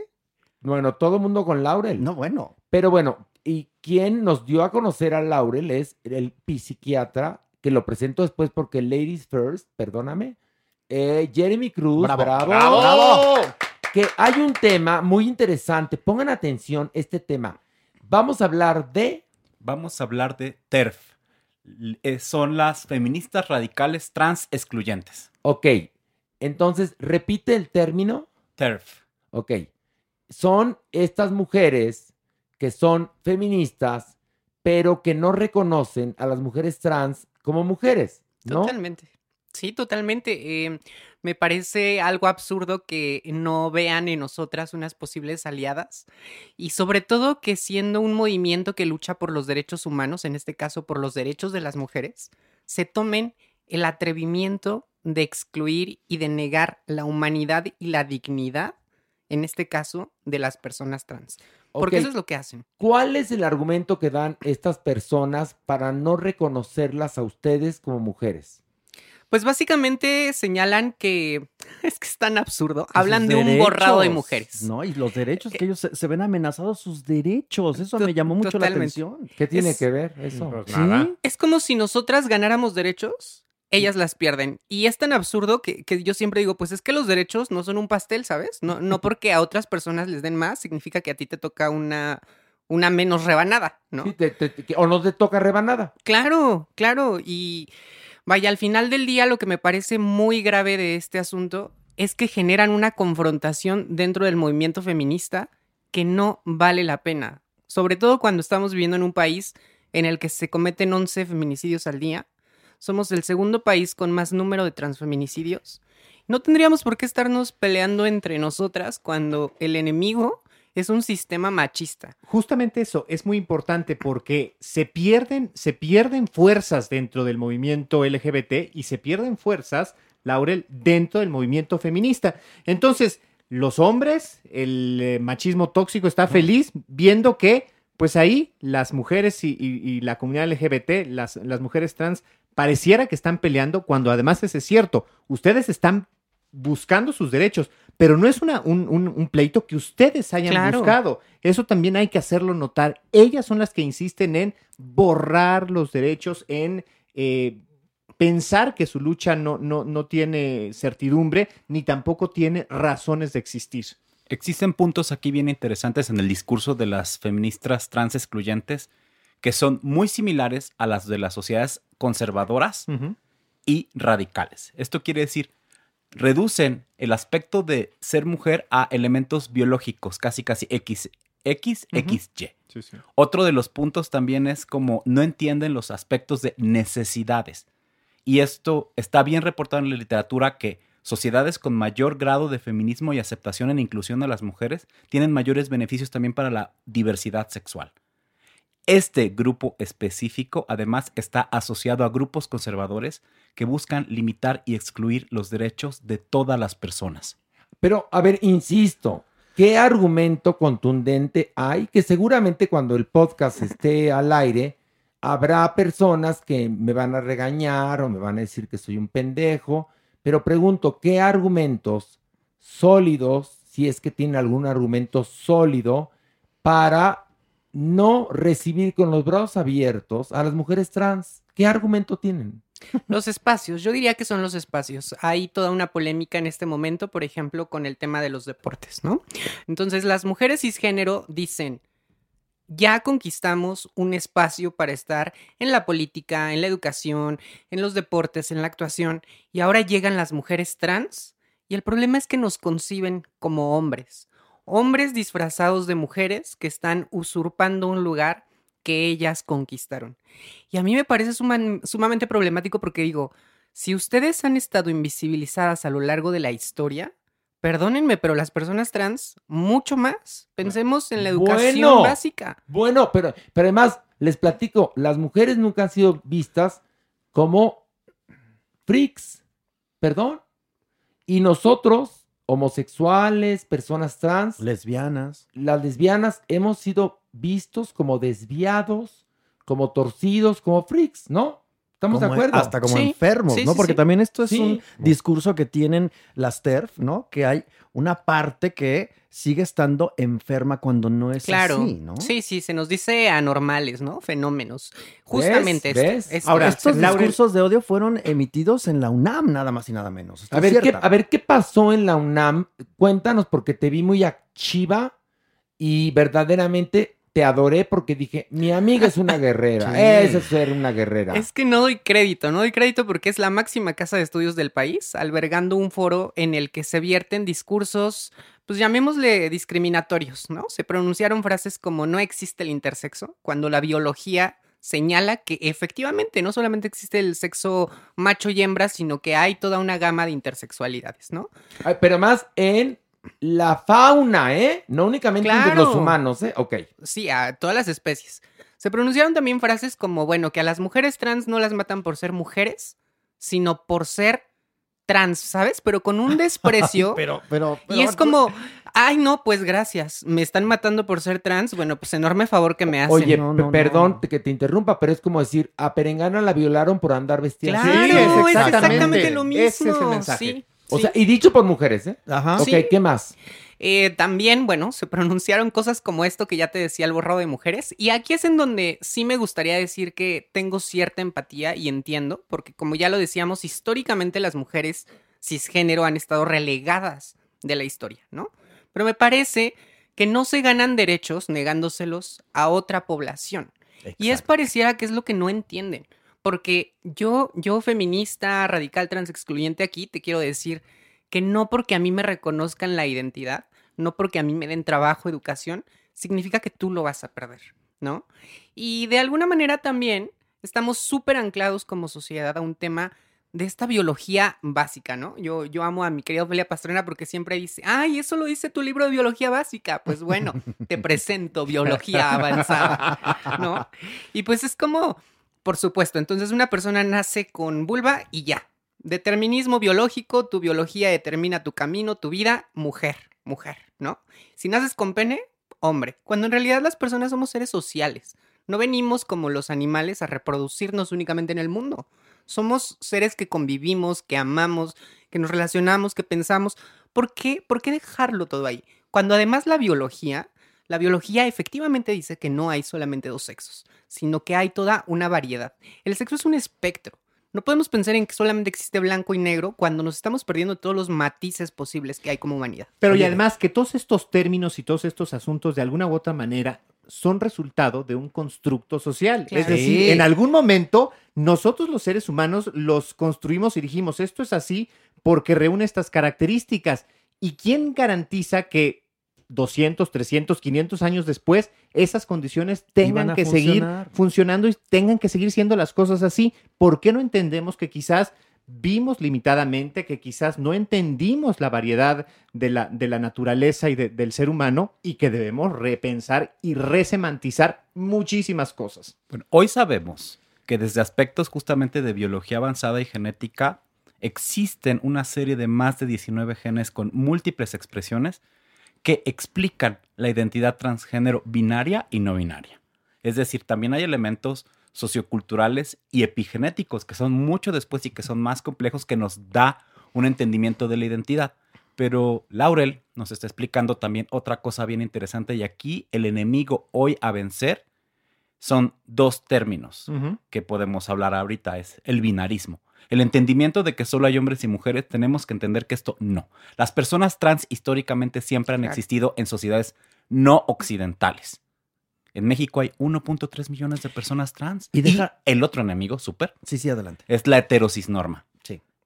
Lo que se nos pide que actuemos a imagen y semejanza de los heterosexuales, negando justamente a las otras realidades y las otras identidades. Ahora, de alguna u otra manera, Laurel, estas mujeres están combatiendo supuestamente algunos cánceres o algunos problemas, de alguna u otra manera también reproduciendo sus Totalmente. conductas, ¿no? Es decir, esta agresividad, esta necesidad de borrar al otro, de desacreditar al otro. Entonces, dicen estar defendiendo eh, los espacios femeninos, pero cayendo en actitudes machistas y sobre todo en, en este deseo de borrar al otro, de silenciarlas, de silenciarlos, de, de impedir que se manifiesten y ya no solamente cederles derechos, que, que- que es una estupidez porque los de- derechos no se ceden ni se, ni se otorgan, simplemente existen, pero ni siquiera la posibilidad de que ustedes los pidan o que, o que los conquisten. Y dejar de pensar que, por ejemplo, en mi caso, como el de muchos otros, no nos travestimos para fregar a la otra. Ni yo me travisto como para quitarle eh, algo a alguien. Me travisto porque es algo que es interno y es una necesidad de ser, nada más. Es que, ¿sabes qué? Me parece que justo los medios de comunicación ahí han tenido mucho que ver. Ah, sí. Porque justo las películas hablaban, ¿no? De que son hombres que se disfrazan de mujeres para cometer crímenes. No, y nos han retratado muy mal, la grasejada siempre, Justo. el vómito, cuando aparece por ahí alguien eh, O, o damos burla o damos así. Sí, ¿no? exacto, Y, ese es el y eso mensaje del no solamente es del pasado. Apenas lo vimos el año pasado cuando J.K. Rowling lanza su nueva novela, que es básicamente de un asesino serial de mujeres que para cometer sus crímenes se traviste. traviste, Lo sí. que está haciendo esta señora es reforzar una narrativa en contra de las personas trans, ¿no? Oye, que ni tan original porque es una película de hace Claro. años de Brian De Palma que se llama Vestida para Matar, ¿se acuerdan? Sí, sí, sí. Con Sí, Michael sí, sí. Caine. Este, por eso mira, desde Gallola qué valioso, ¿eh? Muy. Hace Porque rato ahí platicábamos la Horacio. gente trans, teníamos dos actrices trans y eran tratadas porque estaban, estaban ahí porque eran actrices, no y porque con fueran dignidad, trans. ¿no? Y además todos éramos tratados Bueno, igual y muy dignos. Tú, tú, a ver, porque además, después de todo lo que me ha intentado denostar Alejandra Bogue, Mm. que ya sabemos por qué se fue, y ya hablé, ya dije lo que pensaba y, y ya acabó el problema. Este, yo los traté mal en algún momento. Jamás en la vida. Hice diferencias. Nunca, nunca, nunca tampoco eso. Nunca sucedió. Nunca. Ni viajando, ni grabando, ni escribiendo. Nunca. Ni... Eran compañeras de trabajo Sí. queridas por las cuales peleamos por sus derechos, pero había actrices, primeras actrices como María Rubio, que no tenían ningún problema.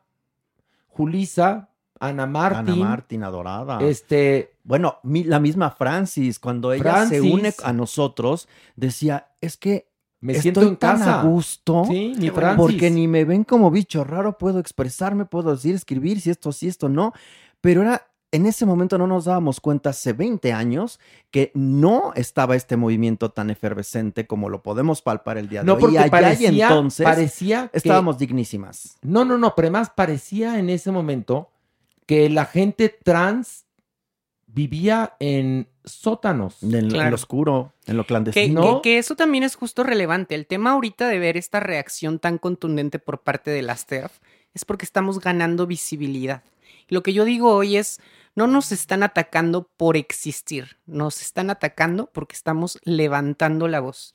Y discúlpenme, pero nunca más van a tener nuestro silencio. Muy ¿no? bien. Nunca más. Muy bien. Nunca más. Porque además hay otra cosa. En verdad se los digo. Si a mí llega un señor y me dice, soy un hombre trans, bienvenido. Bienvenido. Yo, yo, yo, yo creo que más hay demasiados problemas en, en esta humanidad como para que encima pienses que alguien te va a quitar tu lugar. Les Claro. platico una cosa. Cada uno de nosotros tenemos un lugar en el cosmos y tu lugar no lo puede ocupar nadie. Nadie. Yo creo que si las mujeres cisgénero recibieran a las mujeres trans con los brazos abiertos, tendríamos una mejor sociedad. Sí. Nos ayudaríamos. El mundo está de la chingada. ¿Te acuerdas Felicia Garza cuando fue a- allá y entonces a Nocturninos? Él decía en ese momento, o ella decía en ese momento, esto es un homenaje. Y era fantástico. Ese hombre en ese momento que estábamos apenas en ciernes y con muchas cosas en contra, y, y- y mucha gente entendía qué belleza, qué digno, qué padre. Y además, ese momento que él encontró para sí era la libertad. ¿No? Entonces yo vuelvo a este punto. Nosotros somos nada más, queremos ser. Pero emular además, esta imagen es esto- fantástica, esto es poderosa cuando imagen. Esas marchas femenina. a favor de la familia que decías, Ay, a, a ver, bueno. yo, yo, yo siendo homosexual, casándome con otro hombre, no te estoy quitando nada. Es decir, eh, tus hijos, si nacen gays o nacen este, trans, bueno, no nacen, quieren eh, transicionar, pues, o sea, es ver, o sea, es muy su derecho. Y habremos de aprender juntos, porque eso también hay que decirlo. Como sociedad hay Sí, que sí, sí. instruirnos muchísimo, hay que confrontar y enfrentarnos a muchísimas Pero- cosas que tal vez no pero hay entendamos, millones pero hay de que personas aprenderlo. que siguen pensando que Ah, sí. no, es que este le permitían ver tales películas y entonces No, pues no enloqueció. No, No, no. bueno, siguen pensando así. Doctor pasa. Jeremy, ¿qué te estás haciendo manicure o qué? Él se está haciendo Ay, bueno, manicure. o sea, Tú haciéndote aquí, cortándote los padrastros, ¿no quieres que traiga yo la acetona? También me estaba puliendo las uñas. Ah, sí, mira, tú, ¿por, por qué no te pones a, hacer el programa, mi vida preciosa? Pero no, ahora estamos aquí en una acalorada discusión y, Y Jeremy Jeremy limándose y quitándose los los Que hay que tomarlo con calma, hay que tomarlo con calma porque quien se enoja pierde. Ah, no, uno de los puntos más interesantes sobre esto es que a ganar más derechos, la sociedad se vuelve más rica. A mayor entendimiento de la diversidad y visibilidad positiva, las personas cambian las actitudes hacia esto. Esto es una respuesta conservadora, esta es una respuesta también arcaica de pensamientos que están extinguiéndose y por Ok. eso vemos la agresión. Ok, dice Laurel, tiene un punto. Están muy enojadas estas radicales feministas. TERFs. Ok, porque las mujeres trans están ganando derechos Visibilidad. y visibilidad. Derechos también y. Sí, visibilidad. claro, sí, claro, sí, sí. claro. Y no, no van a tener nunca más su silencio. Sí. Y- y- Entonces, Y sabes que en realidad creo que me parece que este discurso prende tan bien porque el feminismo radical trans excluyente lo que plantea es que el enemigo es uno que podemos palpar, que podemos tocar. Y son los hombres, es la masculinidad. Tóxicas. sobre Mientras que en realidad la lucha del feminismo como yo lo concibo, o la lucha antipatriarcal, contra lo que lucha es contra un sistema que nos atraviesa a todos, a todas y a todes. Mujeres, hombres, personas heterosexuales, personas homosexuales, a todo el mundo. Lo que tenemos que- hacer es quitarnos esas cadenas. En cambio, el feminismo radical trans excluyente te pone enfrente a un enemigo. Y si estás tan enojada, si todos los días estás viendo noticias de feminicidios, es mucho más fácil que te vayas por el camino que sí te presenta a un enemigo que puedes ver, mientras que el otro es un sistema que, que- que no puedes palpar y que no sabes cuándo se va a terminar la lucha. Entonces, creo que ahí tenemos que hacer mucho mayor énfasis y me gustaría justo aquí irme un poco a las experiencias personales, porque entiendo que nos vamos mucho al tema de lo que se ve. Y entonces, si yo veo una persona con vulva, digo, es mujer. Si veo una persona con pene, digo, es hombre.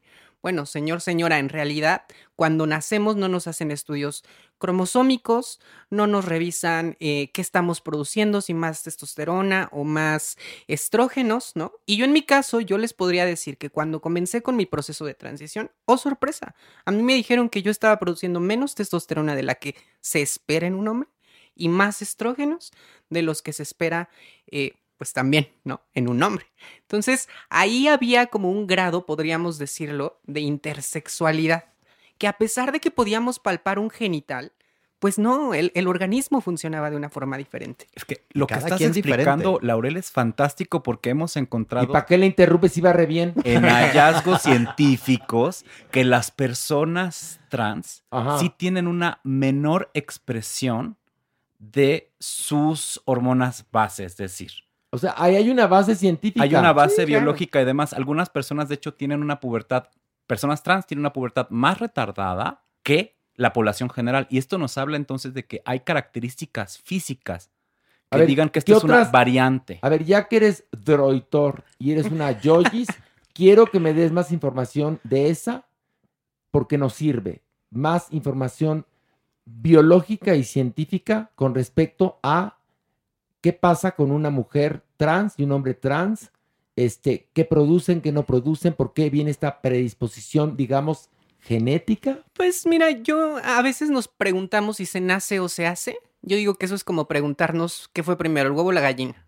¿Para qué nos la preguntamos? Yo te podría decir, pues yo nací, pero también mi convivencia y mi relación con el mundo me ha dado pauta para vivirme tal cual soy ahora.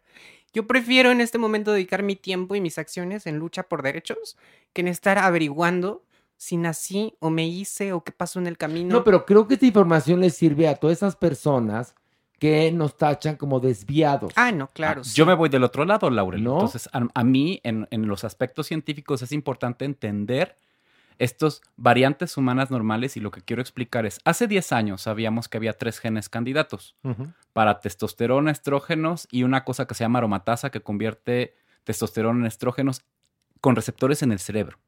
Resulta que nuestros cerebros se desarrollan mucho después que nuestra genitalidad.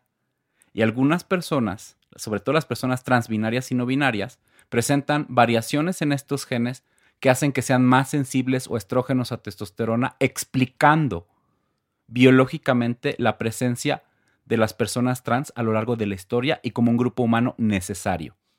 Pero hace cinco años salieron nuevos artículos y hace dos años que no nada más son tres genes, son 19. Muchísimos Y esto más. implica además muchas variaciones que tienen que ver ya no con estrógenos y testosterona, sino que tienen que ver con áreas cerebrales, Horacio, como los lóbulos frontales, Bueno, los lóbulos frontales, que nos dice que la identidad, la manera en cómo nos vemos, como yo siempre les he dicho, que generalmente tiene género, somos masculinos, femeninos, neutros o fluidos, existe desde siempre con una base genética. Pero Laurel también tiene un punto bien chingón, que es la cuestión y el constructo social de cómo vemos masculinidad y feminidad es algo que adoptamos y entonces Sí. empieza a existir una conciencia masculina y femenina de lo que nosotros llamamos masculinidad y feminidad en un tiempo determinado. ¿Por qué? Porque la feminidad no la vemos hoy que hace 250 años, hace 300 o hace 80. Claro. Un ejercicio que yo hago, Laurel, en las conferencias es preguntarles y decir, voy a hablar sobre feminidad y acceso y rol de género femenino en los últimos 70 años, para que ustedes me digan aquí, lo podemos hacer en la mesa, ¿cuántas de sus abuelas llegaron a la universidad? Por ejemplo. Nadie. Grillos, sí. De sus mamás, ¿cuántas llegaron a la universidad? Con los dedos seguramente. sí. Bueno, la mía sí. Pero Dos poca. personas en esta mesa. La Sí. mía, mira, y la mía una también. más. ¿Cuántas de ustedes chicas llegaron a la universidad? Y entonces generalmente en el Todas público, levantan la mano. Todas levantan la mano. Y esto podemos ver el acceso simplemente a la educación de un elemento que está asociado Claro. a cómo se valoraba la educación de las mujeres y hoy es importante que una chica llegue al menos a nivel licenciatura o más. Claro. Esto cambia el rol de género para, para ver qué es fluido y qué es entendible. Pero además, más allá de esta explicación científica muy bonita y, y- y psicológica Clara. que haces y muy clara, porque eres muy claro, igual que Laurel, es tan sencillo, señores. Si alguien decide transicionar, go for it. Claro. Hay que aplaudirle. ¿Cómo quieres que te diga? Mariana, eres Mariana. Te trato como Tu mujer pronombre. o te trato como hombre, como lo que, Lo que tú, tú quieras. quieras. Porque a mí me hace más grande el ser generoso, el aceptar, entender que el mundo se divide en gente buena y gente mala. That's it. Pero sigue muy arraigado el machismo. Eso No, también lo pues no. tenemos que tener Ay, en lo vimos cuenta. en los Óscares, Pa- exactamente. Para poder ver esto que tú lo tienes y lo pones aquí con tal eh, peso contundente, tendremos que entender también este machismo que nos mata. Pero si no lo asimilamos, no vamos a poder ver que ser mujer, que tener una falda, maquillarse, también está bien y que no pasa nada. Es que creo que ahí hay dos bulos que tenemos que desmantelar. Sí. Porque por un lado, eh, el feminismo radical trans excluyente lo que plantea es, es que no, la feminidad y la masculinidad están mal porque la masculinidad oprime y la feminidad es eh, sumisa. ¿No? Y yo lo que digo es que no, lo que tenemos que desmantelar es la jerarquía. Si yo me pinto las uñas de rosa o me pongo falda, eso a lo mejor podría ser catalogado en una sociedad particular como un aspecto de feminidad. Pero el que yo haga eso no significa que me voy a someter ante la clase masculina. Claro, está, O sea, es. Una cosa es el género y otra cosa es la jerarquía del género. Sí. Y lo que tenemos que desmantelar es ese orden jerárquico, ¿no? Qué Que, que volvemos a los Óscares. ¿Por qué no se subió ella a, a el decirle, no, no, el cachetón, des- no. Bueno, a, a poner ahí en a, su a discurso decir, decirle, perdón, me estás ofendiendo Exacto. porque Claro. tengo una enfermedad autoinmune.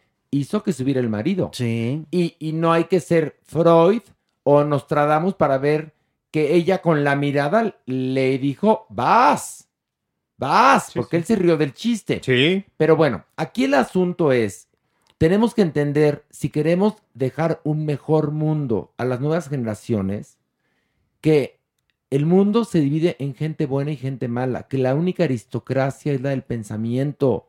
¿De qué sirven tantas divisiones? México está polarizado. ¿De qué nos sirve? De nada. De nada. Y sabes que, Horacio, también me parece que todavía, por supuesto, los hombres gays y las mujeres lesbianas lo tienen difícil, pero como sociedad hemos ido avanzando a decir, bueno, pues son tus gustos. Eso o sea, el que tú seas gay no significa que me voy a tener que acostar contigo. Creo que a veces también pasa con las personas trans, que una les dice, no, pues es que soy una mujer trans. Y ya por eso significa que, que te tengo que gustar o que te vas a tener que casar conmigo, o que se van a tener que acostar conmigo. Y es como, pues no. Además, si tú, piensas, si tú piensas eso, si tú discriminas a una mujer trans, ¿tú crees que yo voy a querer estar contigo? Disculpa. No, claro que no, pero claro que no. Pero es que, gracias a Dios, están las cosas cambiando Y tú decías hace un momento que pensar esto de naces o te haces es como ver qué fue primero el huevo o la gallina, ¿no? Tienes un punto muy interesante. Pero también yo creo que entre más detonadores hay y se habla más de esto, más gente se va a atrever a seguir su sueño o a convertirse en la mejor versión Claro. de uno mismo. Porque, por ejemplo, cuando yo era niño, este, ser homosexual era pues, un delito y, Sí. y- Sí. y- y lo única, la única referencia que teníamos de homosexualidad era Juan Gabriel, que resultó que era pansexual. ¿no? Queer, ¿sí? Sí, queer, ¿no? Que le gustaba más el pastel de zambos mucho y comía mucho pan, pero bueno. Fértil. Fértil, ¿no? ¿No? Sí. Este. Y, y- y creo yo que con el tiempo, pues las nuevas generaciones, pues ya pueden entre ellos o entre ellas casarse. O sea, ha habido cambiecillos poco a poco. Ahorita estamos con, con la población trans, ¿no? Y, y creo que entonces van a tener los detonadores para sentirse seguros. Si ahorita, por ejemplo, un chiquillo, un adolescente Sí. te está escuchando, Laurel, y quiere transicionar, pues va a escuchar en ti a una mujer ecuánime, coherente, informada, Articuladísima. articuladísima. Entonces, Valiente. Valiente. valiente. Entonces, tú puedes ser un role model. Que justo por eso hace dos semanas te decía que para mí es importante siempre presentarme como una mujer trans, ¿no? Para enviar ese mensaje a esas nuevas generaciones de que claro que se puede. No es un mundo fácil, pero nadie en este mundo la tiene fácil. Pero que es- las nuevas- que las nuevas puede. juventudes eh, se están deconstruyendo muy padre, ¿eh? O sea, hay niños muy chiquititos que se cuestionan y dicen, ¿me puedo poner una falda? Pero ahí sin tenemos tener que, que, tener- cambiar de género. Claro. Ahí claro. tenemos Eso que tener a papás y maestros. Ah, no, bueno, y pero eso no está a favor Maduros e inteligentes. Sí, Eso es muy porque complicado. una sociedad informada será menos iracunda que una sociedad no informada. Sí. Jeremy, Sí. ya acabaste con tu manicura. Ver, Ya acabé con mi manicura. Ahora, quedaron divinas, ahora Jeremy ya con las uñas frescas nos va a hablar así con Pero- manitas abiertas. Estoy con las uñas de los pies ya pintándomelas. Dale. Porque ustedes no saben, este podcast es fantástico para la belleza. Pero lo que yo quiero mencionar es, los padres hoy con la información que hemos tenido y con la ganancia de derechos, que siempre lo voy a agradecer, porque los derechos que nosotros tenemos en la diversidad sexual, en México, en Estados Unidos y en el mundo, es gracias a las mujeres trans que pelearon. Ellas son las iniciadoras de toda la lucha de derechos. A los en- travestis. Lo que dices es Mucho. genial. O ¿Cómo sea, lo dices? Yo, a mí, fíjate que yo no me he atrevido a transicionar o a ir un poquito más allá porque me parece muy padre que quede la imagen como museo de un travesti que siempre ha estado a través del tiempo en la línea de fuego. Siempre los que hemos estado ahí hemos sido los travestis. Después vinieron estos cambios físicos y tal, pero ser travesti es muy emocionante. Pero ¿cómo lo Y dices? Gracias. Ahí que está. nunca se les olvide, por favor, y grábenselo a fuego. Esto, gracias a nosotras las vestidas, hoy se pueden casar las barbonas. Ahí está. Oye, fíjate que Stonewall, Ah. donde, donde empieza la lucha eh, por los derechos de la LGBTTIQ A más, lo que se acumula lo esta que semana. se acumula esta semana, era un lugar al que iban travestis y hombres homosexuales.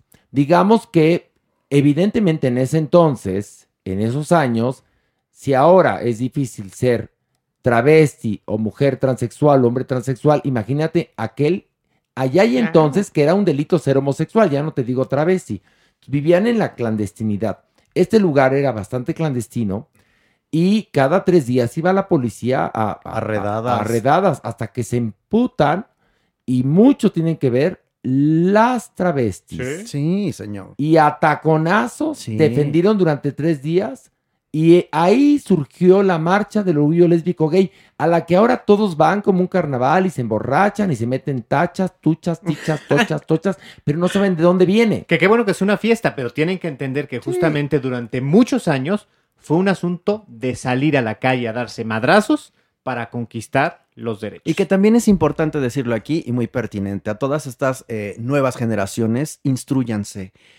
Averigüen de dónde viene todo esto para tener un fondo, tener un ancla y peso en cuanto a los discursos. Y otra cosa, nos van a decir, a ver Horacio, qué incongruente eres, porque a mí me Ah, tratan sí. con lupa. estás criticando la violencia en los Óscares y ahorita estás festejando la violencia de los travestis. No, No, no, no, señores. no, no, los travestis no hicieron más que defenderse de los claro. golpes de la policía. Diferente a- La diferente. violenta, la violenta fue la policía. Sí. No los travestis, no los homosexuales, fue la policía. Y en ese sentido, quisiera, Laurel, preguntarte, se victimizan mucho las TERF con el uso de este término. ¿Qué les respondes? Porque ellas dicen que es una ofensa, que es un término grosero, Ay, y lo no, comparan con, inclusive ahora, como el nuevo eh, feminazi. Claro, ¿Cuál es pues la es que- respuesta para eso? Es que lo grosero es ser, ser TERF. Eso es realmente lo grosero. No tenemos que olvidar que en realidad el término se acuñó por parte de estos grupos que se autodenominaban a sí mismas TERF para marcar una línea de aquí no vamos a admitir personas trans. Sí. Este es un feminismo libre de personas trans.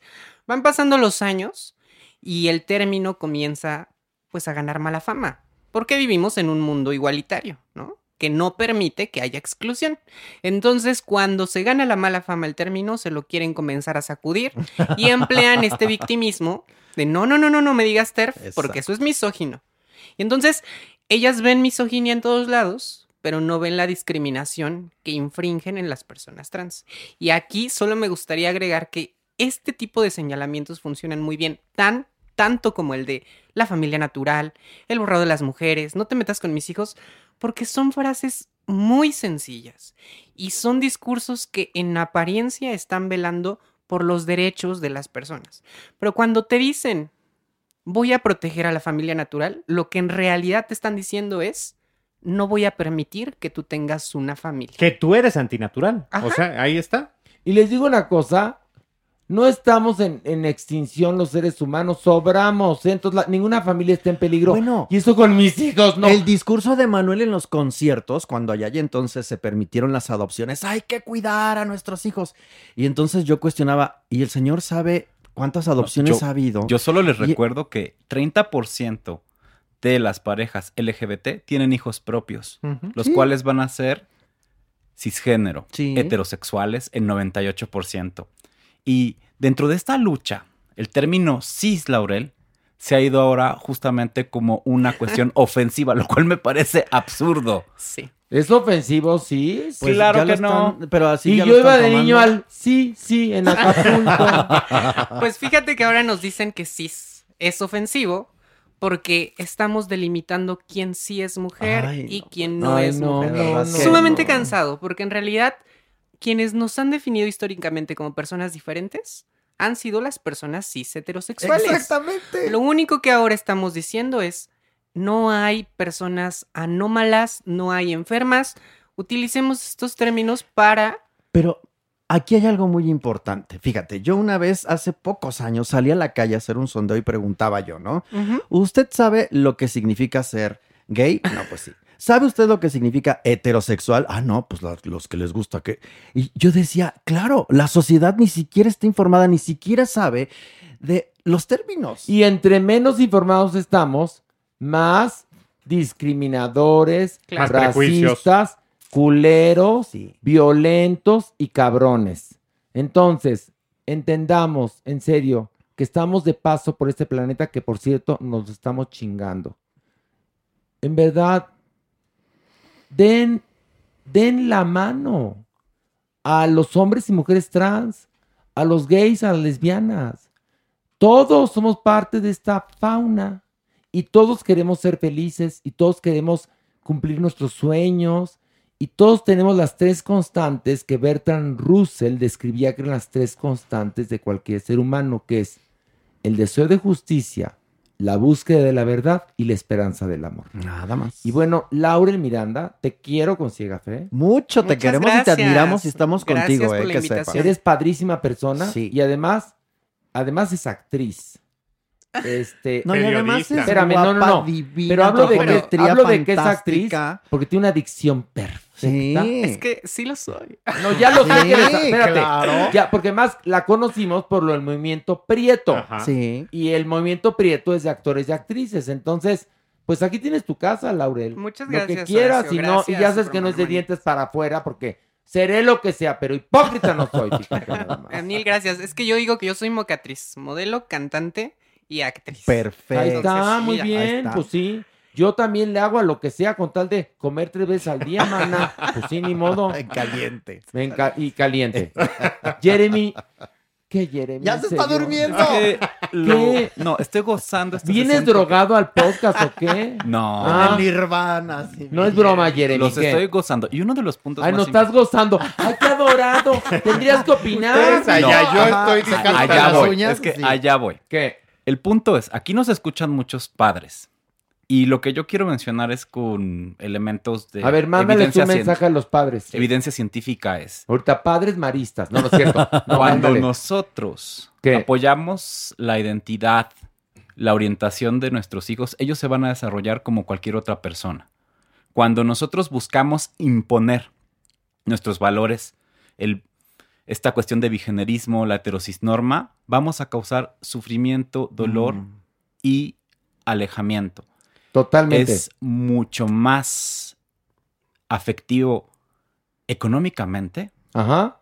apoyar, permitir que nuestros hijos o nuestros familiares se desarrollen como lo que sean, que bloquear. Que sean felices. Y es Miren, que, eh, dígame. perdóname, Horacio, No, eh, sí. es muy importante esto que dice Jeremy, porque cuando la familia no discrimina, tu paso por la sociedad es mucho más sencillo.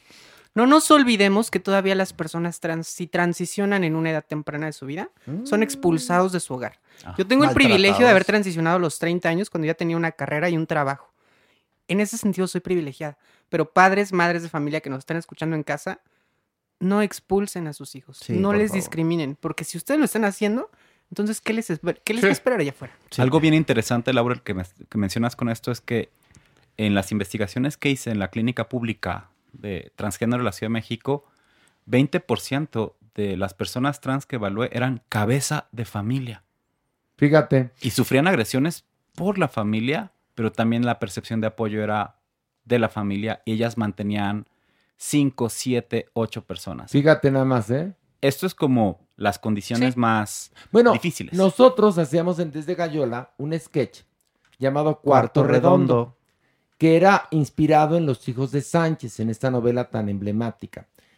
Y quien mantenía la familia Ujú. era una mujer trans, que era Jolie David. Sánchez de Tagli Pimentel, lideresa de las prostitutas transgénero de la colonia Cuauhtémoc. Exactamente. apegado a la realidad, ¿eh? No, pero además el personaje surgió de la realidad y por supuesto que no era con transfobia ni nada, No. pues lo hacía una persona trans. Y mantenía a la familia Ujú. y la familia la maltrataba Terrible. espantosamente. No La la, abuela bajaban. Bueno, la abuela le le, pegaba. pegaba que era mamamela que un día le dice, no me voy a comer ese pan conseguido con el sudor de tu chocho. Fuerte. Sí. Mamamela estaba en, en- en- genial, estaba genial. Yo hacía al abuelo, que era un viejo huevón. Ay, que se torteaba Julisa, todo. Julisa estaba ahí también. No, la familia era, era una genial. Doña Tura era la vecina que era Maniwis, Carlos Rangel. Tú eras Jolie Ibet. Luego tu mamá era Miguel Romero. Miguel Romero, que, era genial. No sabes lo que Este, era. el luego tu Bus- hermano era Sergio Ochoa, Sergio Ochoa. Que robaba autopartes con, con, Con la, con la abuela. con la abuela. Búsquenlo por favor en YouTube. Por ahí hay algunos cuartos tesoro, redondos de es Desde Gallola. Y ese discurso me parece que no ha cambiado. Horacio. No, Eso no, es lo no, peor no, de todo. Porque además, lo genial es que esta mujer, esta chica trans, man- mantenía la familia. Fíjate nada más, para que veas lo que es la vida. Oye, Pero- Horacio, y nada más como cereza en el pastel, Sí. no nos olvidemos que estas feministas que excluyen tampoco consideran en su lucha a las trabajadoras sexuales. No, Entonces ahí bueno. estamos teniendo un discurso que ya no sabemos si es de feministas ¿Y o de qué? A ver, católicos, cristianos, de No, derecha, conservadores. una, una pregunta. Y los extremos se tocan. Ojo con eso. ¿Qué problema tienen con las trabajadoras del sexo? Pues que consideran que todo lo sexual, la pornografía, el trabajo sexual, es una opresión hacia la mujer.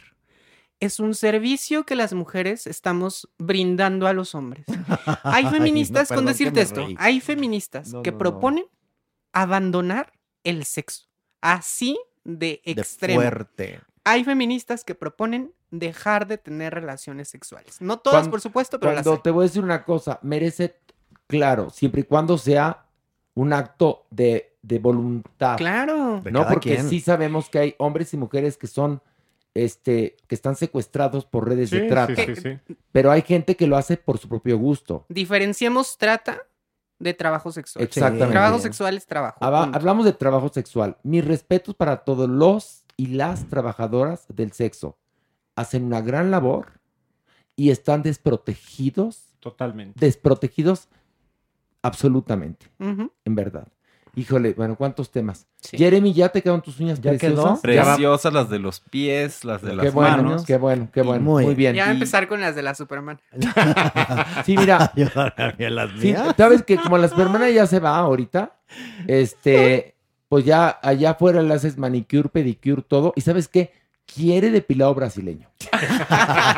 Porque quiero salvar al mundo. por Porque Jeremy es un psiquiatra que también es esteticista. Sí, es lo que la gente no sabe que Jeremy estudió en la academia de, de- Alfonso y Marcos. Alfonso y Marcos. a la vez que iba a la universidad, en las tardes joteaba con Alfonso y Marcos. a ver, yo les recuerdo que yo aprendí a jotear con ustedes. No, no, no, no, no, Ya. no, no. No, ya, mi amor. Qué gran honor. Tú ya llegaste con doctorado aquí. Pero, pero, pero ve tú, o sea, ahora sí que honor a quien honor merece. No, no, no, Jeremy. Yo vengo a hombros de gigantes. Ay, nada más tú. Bueno, vamos a esto. El conmigo.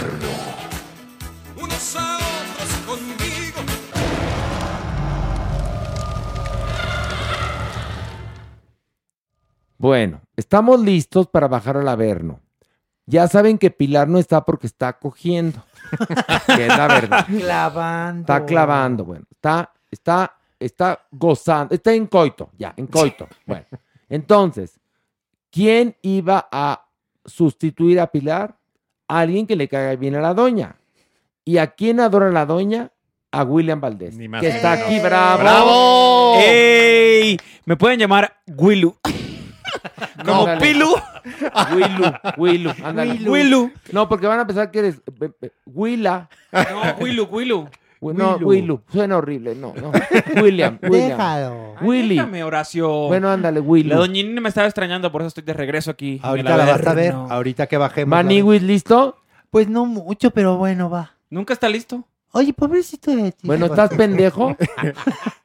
¿Estás ya. listo pendejo? Deja de estarme insultando, Rasitud, de buena onda. Bueno, güey. ya, ya. Mere. Listo. Oye, Mere trajo dulces. Ay, Mary. Mere, pero, pero bueno, qué lindo eres, Mere, la verdad. Con mucho cariño. Muchas mucho gusto. gracias, Mere, muchas gracias. El rey del gluten, Mere. Ya Le Bueno, dieron cachetada a la doña Nini, digo a... No, a la Maniwis, doña Nini no, a nunca. ¿Por qué? no, a Maniwis le- no, todavía no le ha tocado No. una cachetada Ah, ¿no? porque Pero le por- van a tocar ahorita. No, Pues mira, no como mi nombre es William, como Will Smith.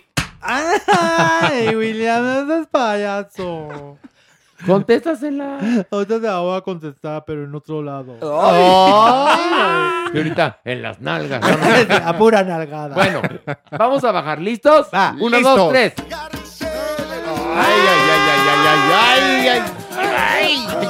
¡Ay, ay, ay! ¿Cómo están? ¡Qué Doña belleza! Nini, mira quién le trajimos. Mi vida, ¿Qué ¿cómo tal? estás? ¿Cómo estás? Te, te- te hemos estado extrañando, ¿verdad, Chamuco? Chamuco, No, di sí el o no, chamuco ¿qué? le vale madre. Sí. Ya ves, te hemos estado extrañando. ¿Dónde andabas? Pues allá, por allá arriba, viendo los Óscares. En serio, oye, trabajando. qué, qué, qué fuerte es lo de los Óscares. ¿Ves cómo las cachetadas están de moda? ¿Se enteró? No, claro, por supuesto, aquí no se entera de todo. ¿A poco tiene tele aquí? ¿A ti qué te importa, Jotorrendo? En fin, el Ay, caso es esa que, majadera. que- qué bien, qué bueno que están todos los que tienen que estar. Me No, gusta este crew. No, Oiga, Está muy bien. no, doña le faltó Nini. Pilar. No, no me importa, ella no me importa, eso no me Es el club de Toby. Eh, bueno, convengamos. Bueno, pero Convengamos, por favor. Horacio, Mire, doña Nini. ¿qué pasó? Vamos a recordar un momento en el mundo de la televisión. Arráncate. Viajemos a este, los noventas. Muy bien. El programa La Movida Ay, condució ay, por ay. Verónica Castro. Con esa, sí, ignorante, sí, muy bien. Bueno, que usted pidió entre los requisitos para darle entrevista que montaran su casa en el foro. Problemón, Horacio. Terrible. ¿Por qué? Se robaron unos gallos de Tane, una cosa espeluznante. No, ya imagino. Terrible. Pues es sí. que era en Televisa. Le pusieron bigotes a una, a una foto de, de Antoine. Horrible. Bueno, pero bueno, Y entonces viene el momento que hemos platicado tanto. Pongan atención porque si es una verdadera... un hito. Es un hito. Ahí va. Este, a ver, pongan mucha atención. Ya me imagino, ya que, Ya, ya, a ya- ver, ya ve. oiga. Espéreme, doña Nini. Ah, ya. Bueno, ¿cómo se puede decir todo, verdad? Me regalaban medias. Yo no, yo no tenía dinero, yo no tenía dinero. Y como no lo quería tener mal habido, figúrate, qué pretensión. Con lo que se llama mal habido. Para mí es mal habido, porque irme con una gente que no me da la gana es mal habido. Claro. ¿Verdad? Por supuesto. Porque irme, irme tres veces al día con uno que me gusta Ah, es bueno, honorable. es otra cosa. Pero, pero tú sí me Es hiciste. honorable.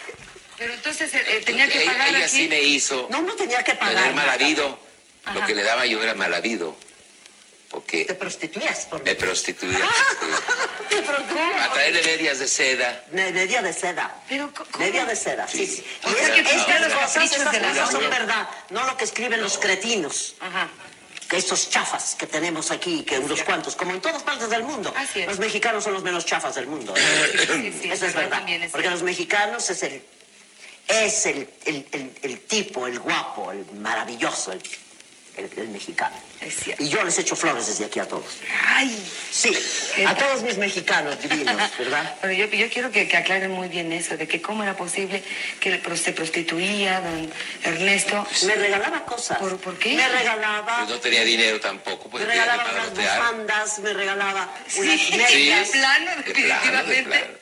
¿Y cómo le hacían? Porque un día me vio subirle los hilos de mis medias en un vaso con una con una subirle los hilos, porque como tenía piernas muy bonitas, con el tiempo se hacen menos bien, pero, No, pero todavía Tiene aguantan. perfectas. Y entonces yo subía en un vaso esta, eh, eh, eh, los hilos de mis medias para que no se me vieran mal, que no se me vieran rotas, y entonces me trajo a regalar. ¿Y cómo le hacía entonces don Ernesto? Si no tenía dinero, ¿cómo compraba Se medias? prostituía, Me prostituía. Pues es- pero es honorable. En, en pocas palabras, así ya. Trabajo sin de esfuerzo es honorable. Ah, sí, claro. Una americana me las mandaba a Estados Unidos. Y entonces a la americana le, Pues sí. le traía las medias. sí.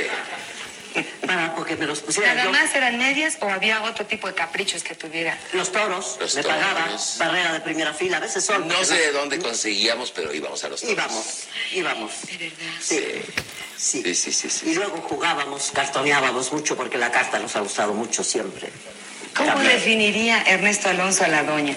¿Cómo la definiría? Es muy difícil para mí decir eso, porque como nos conocemos de toda la vida, una amistad de hermandad, de co- yo puedo contar de ella cosas muy fuertes que no se pueden decir aquí.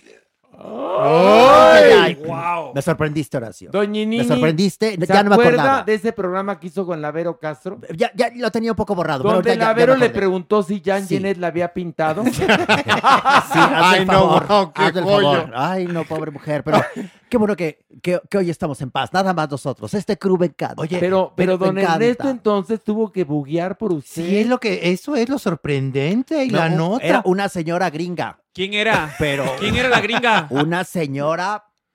Ya, ya, ya, hay que decir, hay que decir, hay que decir, por Porque, favor. porque era una Eh, señora. Era una señora gringa muy venuda. Y sí, él allá, y entonces se traía las medias de seda para que yo me las pusiera. Y otras cosas. ¿Se da, se da cuenta Otras que siempre fue encajosa. No, ni, con ni, encajosa ni nada. Me las daba porque él quería. O sea, para ser tu amigo teníamos que cruzar y traerte cosas. No, no, ¿o no, tú puedes ser mi amigo cuando quieras. Ah. Tú no, sí. porque ella es rica ahorita. Sí, ahorita ya no me importa nada. Ya no le ahorita importa. Nada, absolutamente nada. Si Tengo está todo. muerta. Mira, te voy a decir otra cosa. Toma, con ese anillo cómprate una vida. Estúpido. Oigan, tengo una noticia para abrirla a vernos. A ver, Fíjense, pongan a, paren las prensas. paren las prensas. Pongan atención.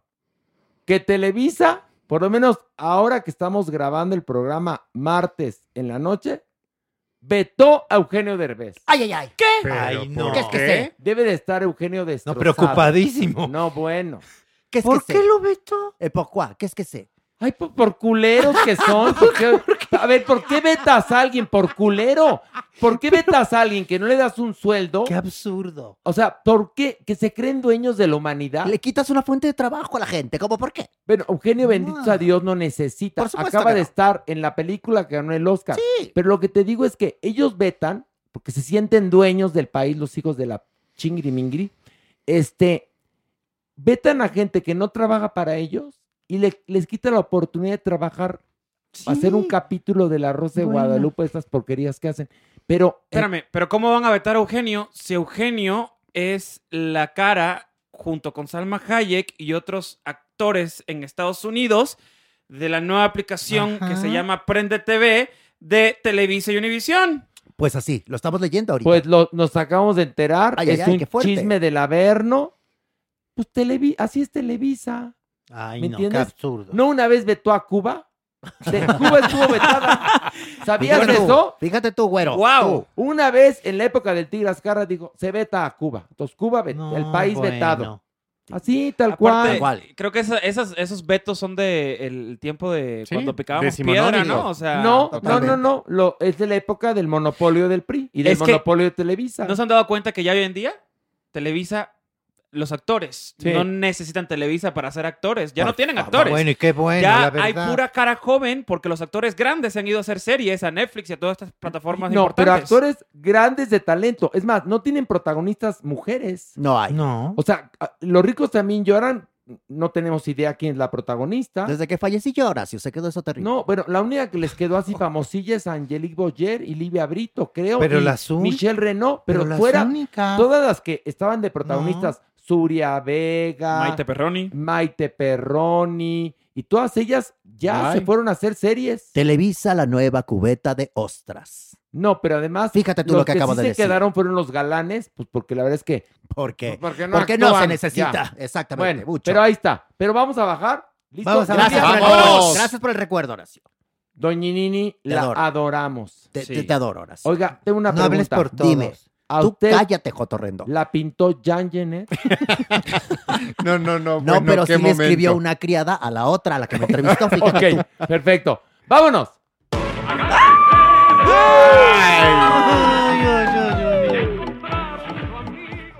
Ay, manix.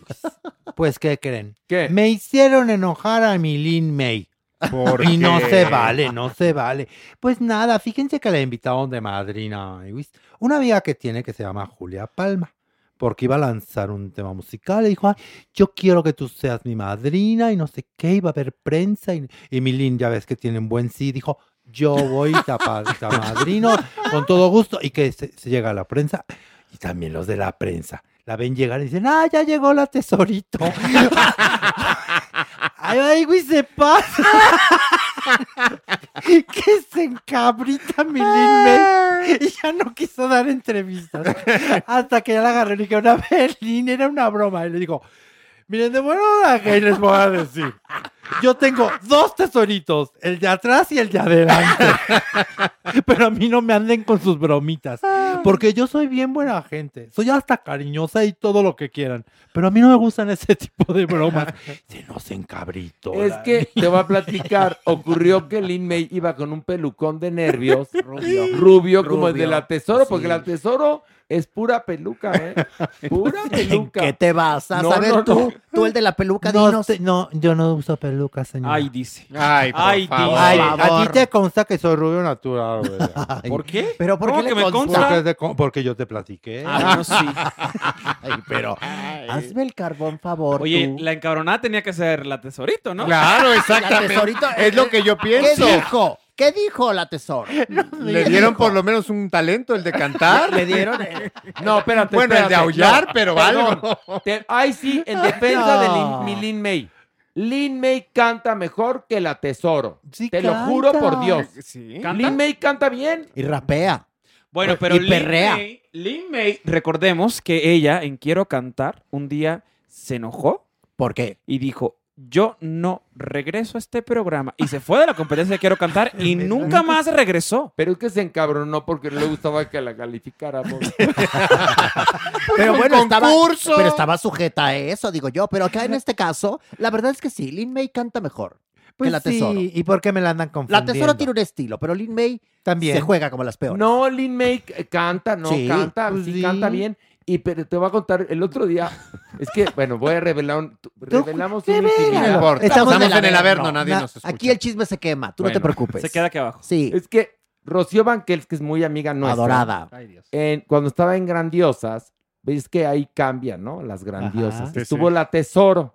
Sí. Y la Tesoro es un encanto. Y entonces las quería invitar a comer a todas a su casa, ¿no? Y entonces mandaban mensajes en el chat. Es que yo adoré esto. No voy a revelar ninguna intimidad. Es una cosa muy graciosa. La Tesoro les dijo, les dijo que no sabía hacer nada de, de- de comer.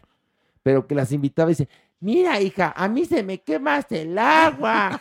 y entonces les mando un mensaje, ¿cuándo las invito a comer su agüita quemada? ¡Aquí a la casa! Ay, la amo a la tesoro. Un aplauso a la tesoro. un aplauso. Bravo, adorada. Tesoro, tesoro nacional Y también a Lin May. Sí, para que no se otro. Ay, también. Oye, Lin May es una muy buena persona. Oye, cuando me, me, me peleó en Televisa y renuncio, ¿quién crees que me habló por teléfono? ¿Quién? Lin May. La tesoro. Sí. Y me dice, ¿qué te hicieron nuestros hijos de la chingada, hijo? Así me dijo. Tienes mi apoyo, Tienes mi apoyo, hijo. No, la amo, la amo. Mi, Oh, ¿qué? y mi polla también. Vámonos. Un nivel Uno más. más. Vámonos. Ay, me quemé. ¿Para qué le metes la mano a la A manigua? ver, ¿Ya ¿ya ves? ¿Ya ves? ¿Puro ¿Ya hueso? ves? No, Pues no, no, no, no. manigua, A la Es ya que, te es cambié. que este día las, estoy confundiendo las dos. No, No, sé no, por no. qué. Ay, a ver, vamos por partes. ¿Cómo No. puedes confundir? No. Lo por que favor. tocaste fue el sin hueso de la manigua. que es distinto. Pero qué desagradable todo esto. Ándale, fin, Híjole. arráncate. No, noticia fuerte. Noticia ¿Qué pasó? fuerte, bueno, Maniwis. En el mundo del espectáculo. Del mundo del espectáculo, Maniwis. Pleito exmarital. Ay, ay, ay. Pues fíjense que Polo Morín y Lambda García. Yolanda. No, Lambda. Yolanda. No, si es Yolanda. Ah, sí, no, doña ¿Quién, a ver. ¿quién tiene Es nombre de perro? Por Es un señor que se llama Lambda García, que era novio de ¿Así se Polo llama? Morín. Sí, los dos eran novios. ¿En serio? Sí, sí, sí, sí. Qué Tenían su relación. El mundo ha cambiado. Tenían su El mundo- relación. Willy, el mundo ha cambiado. Los dos muy guapos, muy lindos, pero nada, todo termina, doña Nini. Te- sí. Pues nada, que los invitan a una obra de teatro, al estreno de una obra de teatro, y pues las dos Que invitan. se llamaba Trenecito Pum Pum. No, Trío de tres. Siete veces a Dios se llamó. ¿Cómo? Siete veces a Dios. Ay, Bueno, mira, qué bueno, intensidad. el caso, el caso tú, es que estaba, ya sabes que ya de va- ser una pinche obra. Siete veces a Dios, Se llama- imagínate. El fantasma que te la metí y se fumó. No, les voy a contar. No, pues que segunda llamada, segunda, segunda. Y entonces, pues, ¿qué dice Landa? Ay, como que ya me anda del baño. Ahorita vengo, porque cada quien iba con su pareja, ¿no? Así, sus nuevos amores. Ah. Entonces le dijo a Landa, con permiso, ahorita voy. Y que va al baño. Y que Polo Morín también le dan ganas. Y Ay. que entran al baño al mismo tiempo, Maywis. ¿Y Al qué pasó? mismo Frente a tiempo. frente. Se les atoró la peluca, cual. las pulseras. ¿Qué pasó? No, espérate. En cuanto lo vio, ¿Quién a quién? Polo Morín, que entró Lambda, que le echa cabellazo y que se sale del Pelazo baño. y fuera. Sí, sí, sí. que Huele mi champú y para afuera. que se sale, que se sale y que va con la pareja y que le dice, vámonos de este recinto cultural. Porque, Maywis, no se pueden ver ni en pintura. No. No se puede ver ni en el baño. ni en- literal, ni en el baño. Oye, ¿y doña en, qué teatro fue esto? Esto, ay, no sé en qué. Es que, Ah. Bueno, más- ¿qué clase de periodista eres tú? No sé en qué. Cachetada, No, Willy. Todos pues preparen, es que no todos. sé qué Toma. Uno, dos. Ahí está. Ahí Ay, está. no, qué bárbara. Pues no traes es- la Es de información. montaje de Alan Estrada. Que no sé Bueno, y eso ya está muy bien, pero ¿y en qué teatro? No sé qué teatro ¿Cómo qué clase de reportero eres tú? ¿Qué Pues estoy no diciendo yo en el video? Espérate, en México hay, hay Siete veces a. Dios es la comedia musical de Alan Estrada. Sí. Oye, Ah, ¿y pero qué- tiene que haber, tiene que qué? haber estado muy, muy, muy fuerte esa ruptura entre Lambda y. Imagínate. Oh. Porque para Oye. no verse ni en el baño. Bueno, ¿no ves que también publicó hace unos días? Hace tres años me rompió en el corazón muy feo. Decidí pegar los pedazos yo solito y me quedé la historia para mí. Ah. Hoy no podría estar más agradecido por haber aprendido a amarme. ¿Quién dijo eso? ¿Poli? Poli, Polo Pero Y se. Oye, escuchaba Poli. la canción. ¿Qué pasó? ¿Qué pasó? Yolanda. ¿Qué pasó? Oye, ¿Qué pero pasó? miren, Yolanda. ¿saben qué? Como buenos guys civilizados, si se hubieran encontrado en el baño Hola, mana. y haciendo punto. pipí, le dicen, a ver, vamos a jugar espadazos. Chas, chas. Y que uno diga, ay, me ganaste, mátame. Y Ya. Estocada. No, Ya. imagínate estocada. hasta dónde llegaron. Polito, Polito es mi amigo y les quiero decir que eh, está muy contento con su novio Bernardo. Son de eh, Bernardo de, de los Miamis. Ajá. De Y los todo el tiempo se la pasan allá y cuando tienen que trabajar está acá. ¿Y Bernard, Pero- Bernardo a qué se dedica? Eh, no, no sabemos. No Oye, sabemos. A ver, péguenle, péguenle. Pero ¿por qué No, pero porque no sabe. Yo no Es- traje ah, la no. noticia. Momento. No, no, no, No, no, no. hay información que no se desvela. Y aquí está. A ver, el en teatro. el teatro Ramiro Jiménez. Eso. ¿Qué hubo? Te quedaste de- fría, loca. Oye, Agárrate. información que no se desvela porque se tiene que levantar temprano. Ay, ay, qué mamuco el chiste de mi Horacio. Ande, No por le mamuco. pegues, ¿Pero ¿por por qué- por qué ¿Por mamuco. Pero No, ¿qué quien lo dijo fue Fui Lalo. yo, estúpido. Ande, por mamuca. Mira, te voy a voltear el tragamais para el cielo. estúpida Oye. Maniwis, a una mujer no se le toca ni con el pétalo de una rosa. Pero la señora ya es cadáver. ¿Y eso ¿Y qué qué? tiene? Pero es un cadáver fem. Oye, Es un cadáver fem. Exactamente. Perdóname, Horacio, que te lo diga. oye, me, me interesaría ver esa comedia musical porque los mexicanos no es, no es un género que, que ¿Dominemos? venga en No, pues nuestro ADN. Es decir, no es como en Estados Unidos o en, o en Inglaterra que ellos lo inventaron. Y entonces, pues, lo mejor que hemos hecho es mentiras. Imagínate cómo estamos de jodidos, ¿no? Pero la voy a ir a ver para ahí ya Órale. les platicaré de qué se Y trata. nos trae la reseña. No sé por qué, pero creo que me voy a jetear espantosamente, pero la voy a ir a ver. Ah, bueno, Pero igual, igual te encuentras en el baño a y a otra vez. No, no creo, no creo encontrármelos, fíjate nada más. Porque no ves que Polo vive con Bernardo en Miami. Exacto, Sí, se la pasan en. Miami mucho Y tiempo. bien. Lambert, Lambert, ¿ah? ¿con quién anda? Lambda anda con su novio. ¿Quién es? Pues No, andaba no, por no. Dubai, entonces no sé si Uy, por allá. No, bueno. Es que esos de Riers plom- prometen. No, Pero guapos, espérame. guapos los dos. Muy guapos, los sí, dos, muy guapos los dos. Sí. no, pero guapos. mi Lambda se operó su naricita No, pero es guapo. Pero es muy guapo. y ya parece como el hijo negado de Fabiruchis un poco. No, ¿por qué todavía no. No, Todavía está no. Se ve guapo. guapo. No, sí, no. sí, sí. Cuerpazo. y Los Oye, ahora que estuviste en los Oscars, Javier Bardem sí se operó la nariz, ¿verdad? No, No. no, no, no. Pareciera que sí. Sí, Me da yo- una sí. impresión. No, también guapo. No. Javier Ya está más chiquitita. O menos hialurónico o algo trae ahí, porque Tiene algo, ¿eh? se ve raro. Mira, tanto él como ella se ven muy bien. Ella se veía Si se han hecho algo, no se les No se nota, porque eh, ve- ves ahí unas luminarias que sí tienen dinero y, y parece que fueron con, por- con el doctor del billar, ¿no? o sea, unos que dices sí de plano, mana, mana, mana. O sea, no vayas a la gasolinera a ponerte la cara en 33, no chingues. Pero Bardem y Penélope, muy bonita pareja. Divinos. Ay, qué guapos. Este, ¿Parejas mexicanas subieron? parejas mexicanas. ¿De casualidad? Pues parejas, pero de la cintura. No, a ver, Eugenio no iba con Alessandra porque No. Alessandra se quedó con la mijita. Sí, no iba. Este, ¿quién? Pareja mexicana. Guillermo del Toro. Guillermo el Toro con su esposa. Con su esposa. Ahí Sí, está. la guapa, guapa. Sí. Carlita Estrada iba sola, ¿no? Iba con el con su mijito. hijo. Nada más Con el mijito, no llevó Sí. Que ya aclaré no, que ¿cómo no era que yo. Carlita Estrada? Sí. La Maniguis fue a los Oscars. No, ya Ya aclaramos que ah, no. ¿no? Yo, cuando llegué aquí al podcast, dije, ¿sabes qué? No quiero hablar contigo. Nos encontramos en Los Ángeles, no me saludaste. Me dijo, no era yo. Tuve que Era Carla aclararlo. Estrada, la productora de Ya Televisa. aclaró que era Carla Estrada. ¿Cómo se llama la actriz de I Love Lucy?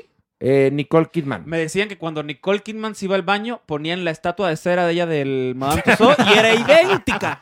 No, Nicole Kidman la, la vi, la vi así de frente. Sí me mide dos metros, dos metros. Y luego además después cuando el, el horrendo de Will Smith armó el pedo, Nicole Kidman que estaba juntitito, nada más agarraba a su marido de la mano. Ay, pues sí. A Kid Urban que trae más rayos que Lolita Ayala. Más rayos que una tormenta. No, no, no. Lolita Ayala es, bueno, cara lavada junto a Kid Urban. Pero bueno, este, ba- bajemos. Uno más. Sí. Venga de Órale, ahí. Agárrate bien, William. Una, dos, tres. Ay, ay, ay, ay, ay, ay, ay, ay. Ay, qué mariachis.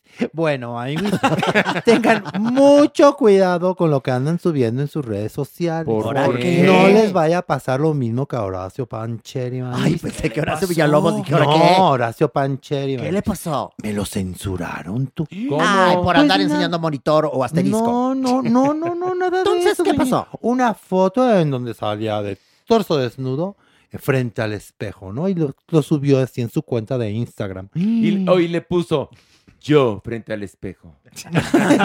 ¿No?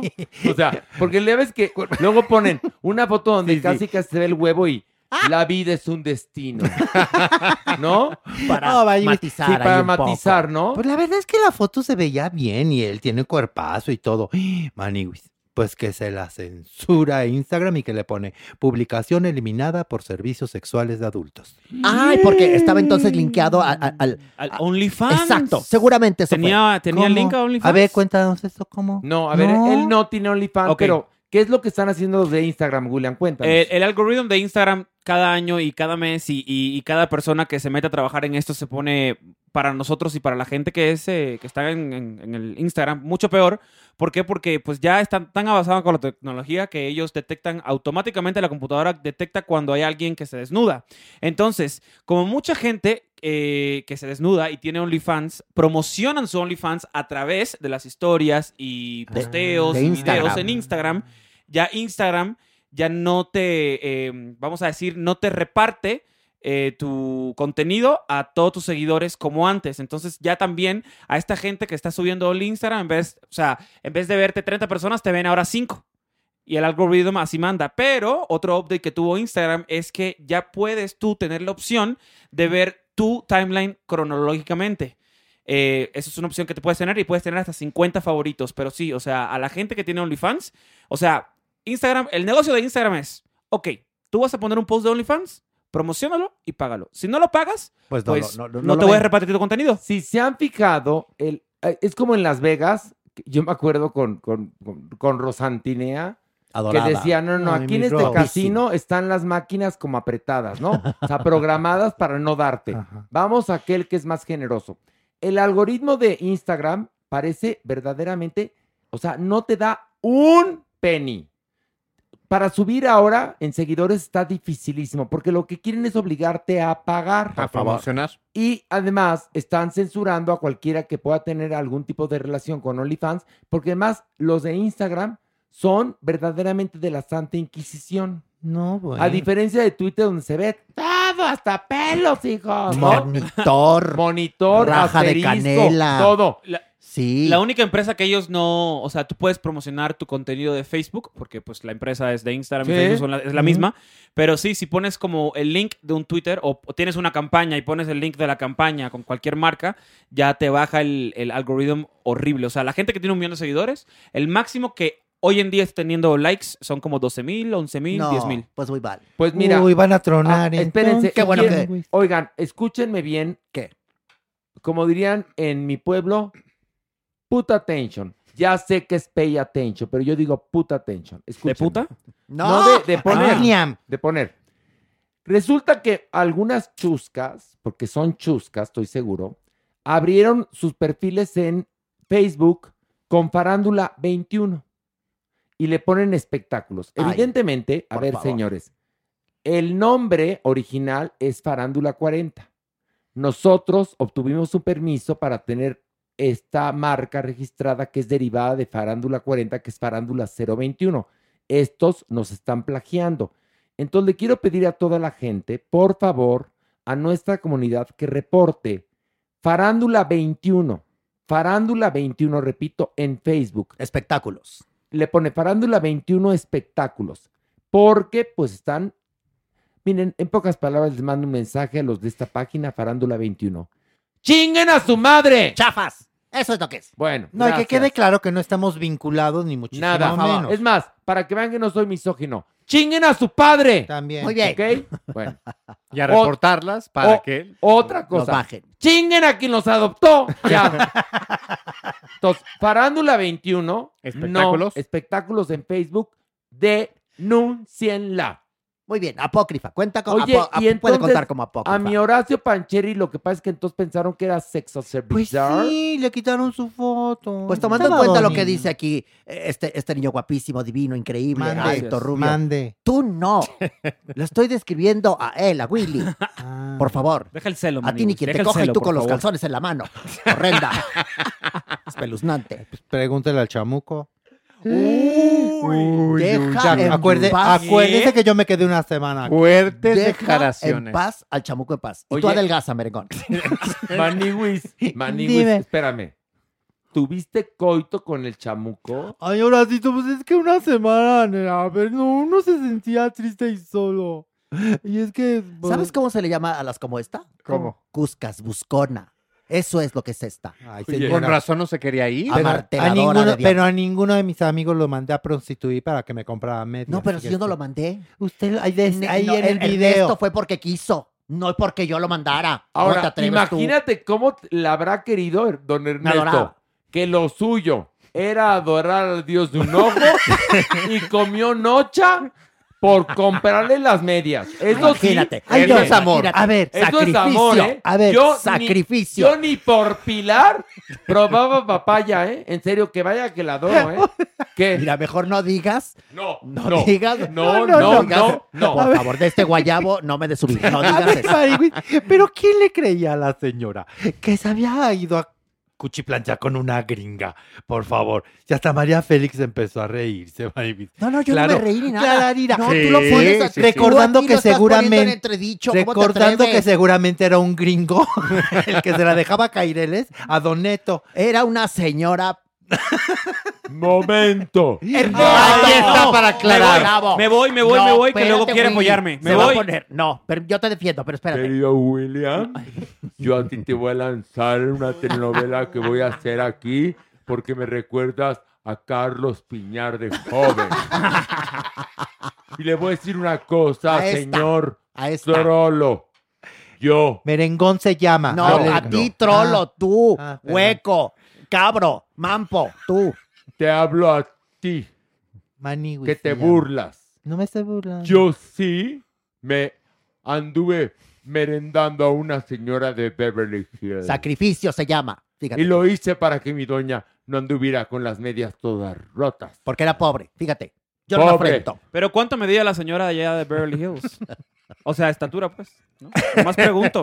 Pues allá son altas. Para saber cómo lo tenían. Son ¿no? altas. 1.92 y de barba cerrada, seguramente. Ay, claro que no. Ay, claro, ¿Cómo ya te? Mira, tú te Y estás vivía al lado del acercando. Ton John. La señora con la que andaba yo medía 80 pulgadas. Ay, Dios santo. De considerarse, fíjense. Era sacrificio. imagínate, no, imagínate sentarse con ella. ¡Claro! No, no, Por no, favor. bueno. Era un sacrificio. A platicar, Te claro. voy a decir una cosa, Joto horrendo. Porque lo mío, lo mío, lo mío, y lo voy a confesar, Agárrense todos. nunca fueron las mujeres. Ay, no. Igual que merengón. No.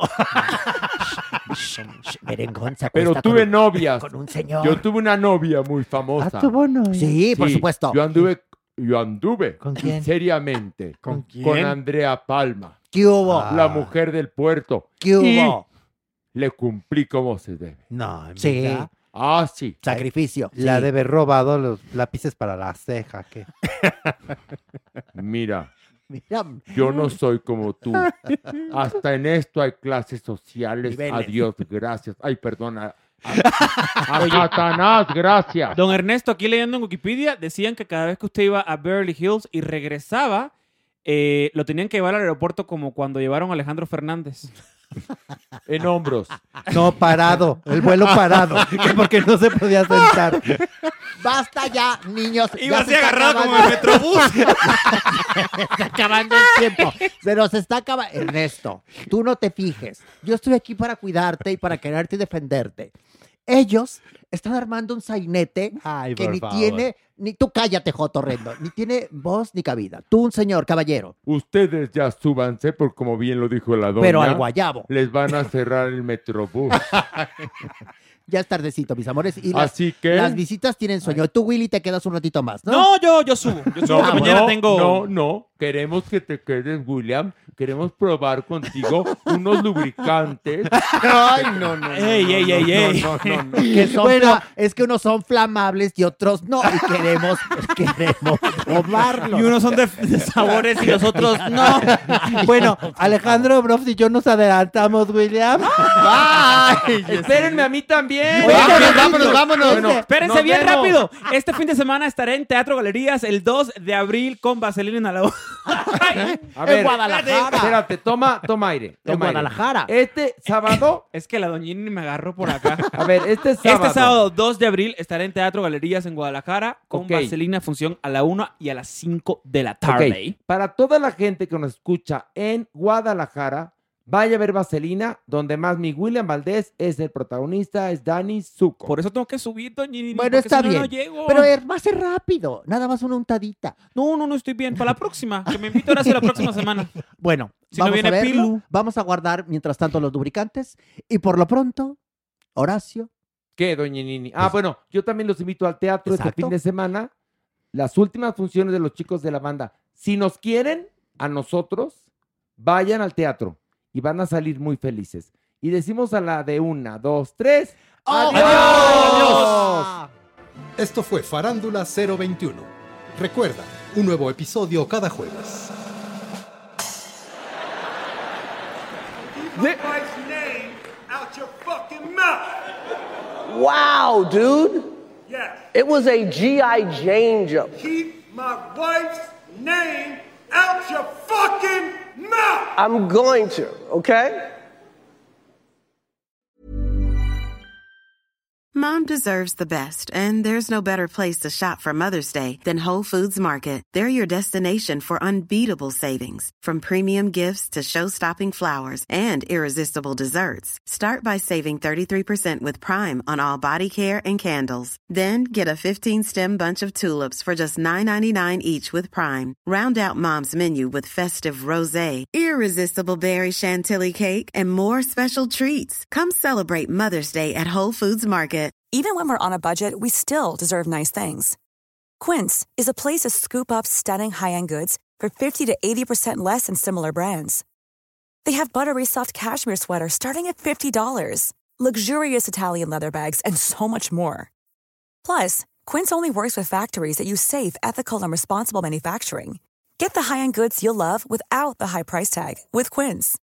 Go to quince.com slash style for free shipping and 365-day returns. If you thought the only way to get a more defined jawline with natural looking results was through surgery, think again. Juvederm Volux XC is a non surgical injectable gel filler that improves moderate to severe loss of jawline definition and can help you achieve natural looking results with little downtime. Even better, this improved definition lasts up to one year with optimal treatment. No maintenance required. Improve jawline definition for a smooth, sculpted look with Juvederm Volux XC. For important safety information and to find a licensed specialist, visit juvederm.com. That's J U V E D E R M.com. Not for people with severe allergic reactions, allergies to lidocaine, or the proteins used in Juvederm. Common side effects include injection site redness, swelling, pain, tenderness, firmness, lumps, bumps, bruising, discoloration, or itching. There's a risk of unintentional injection into a blood vessel, which can cause vision abnormalities, blindness, stroke, temporary scabs, or scarring. Talk to a licensed specialist to find out if it's right for you.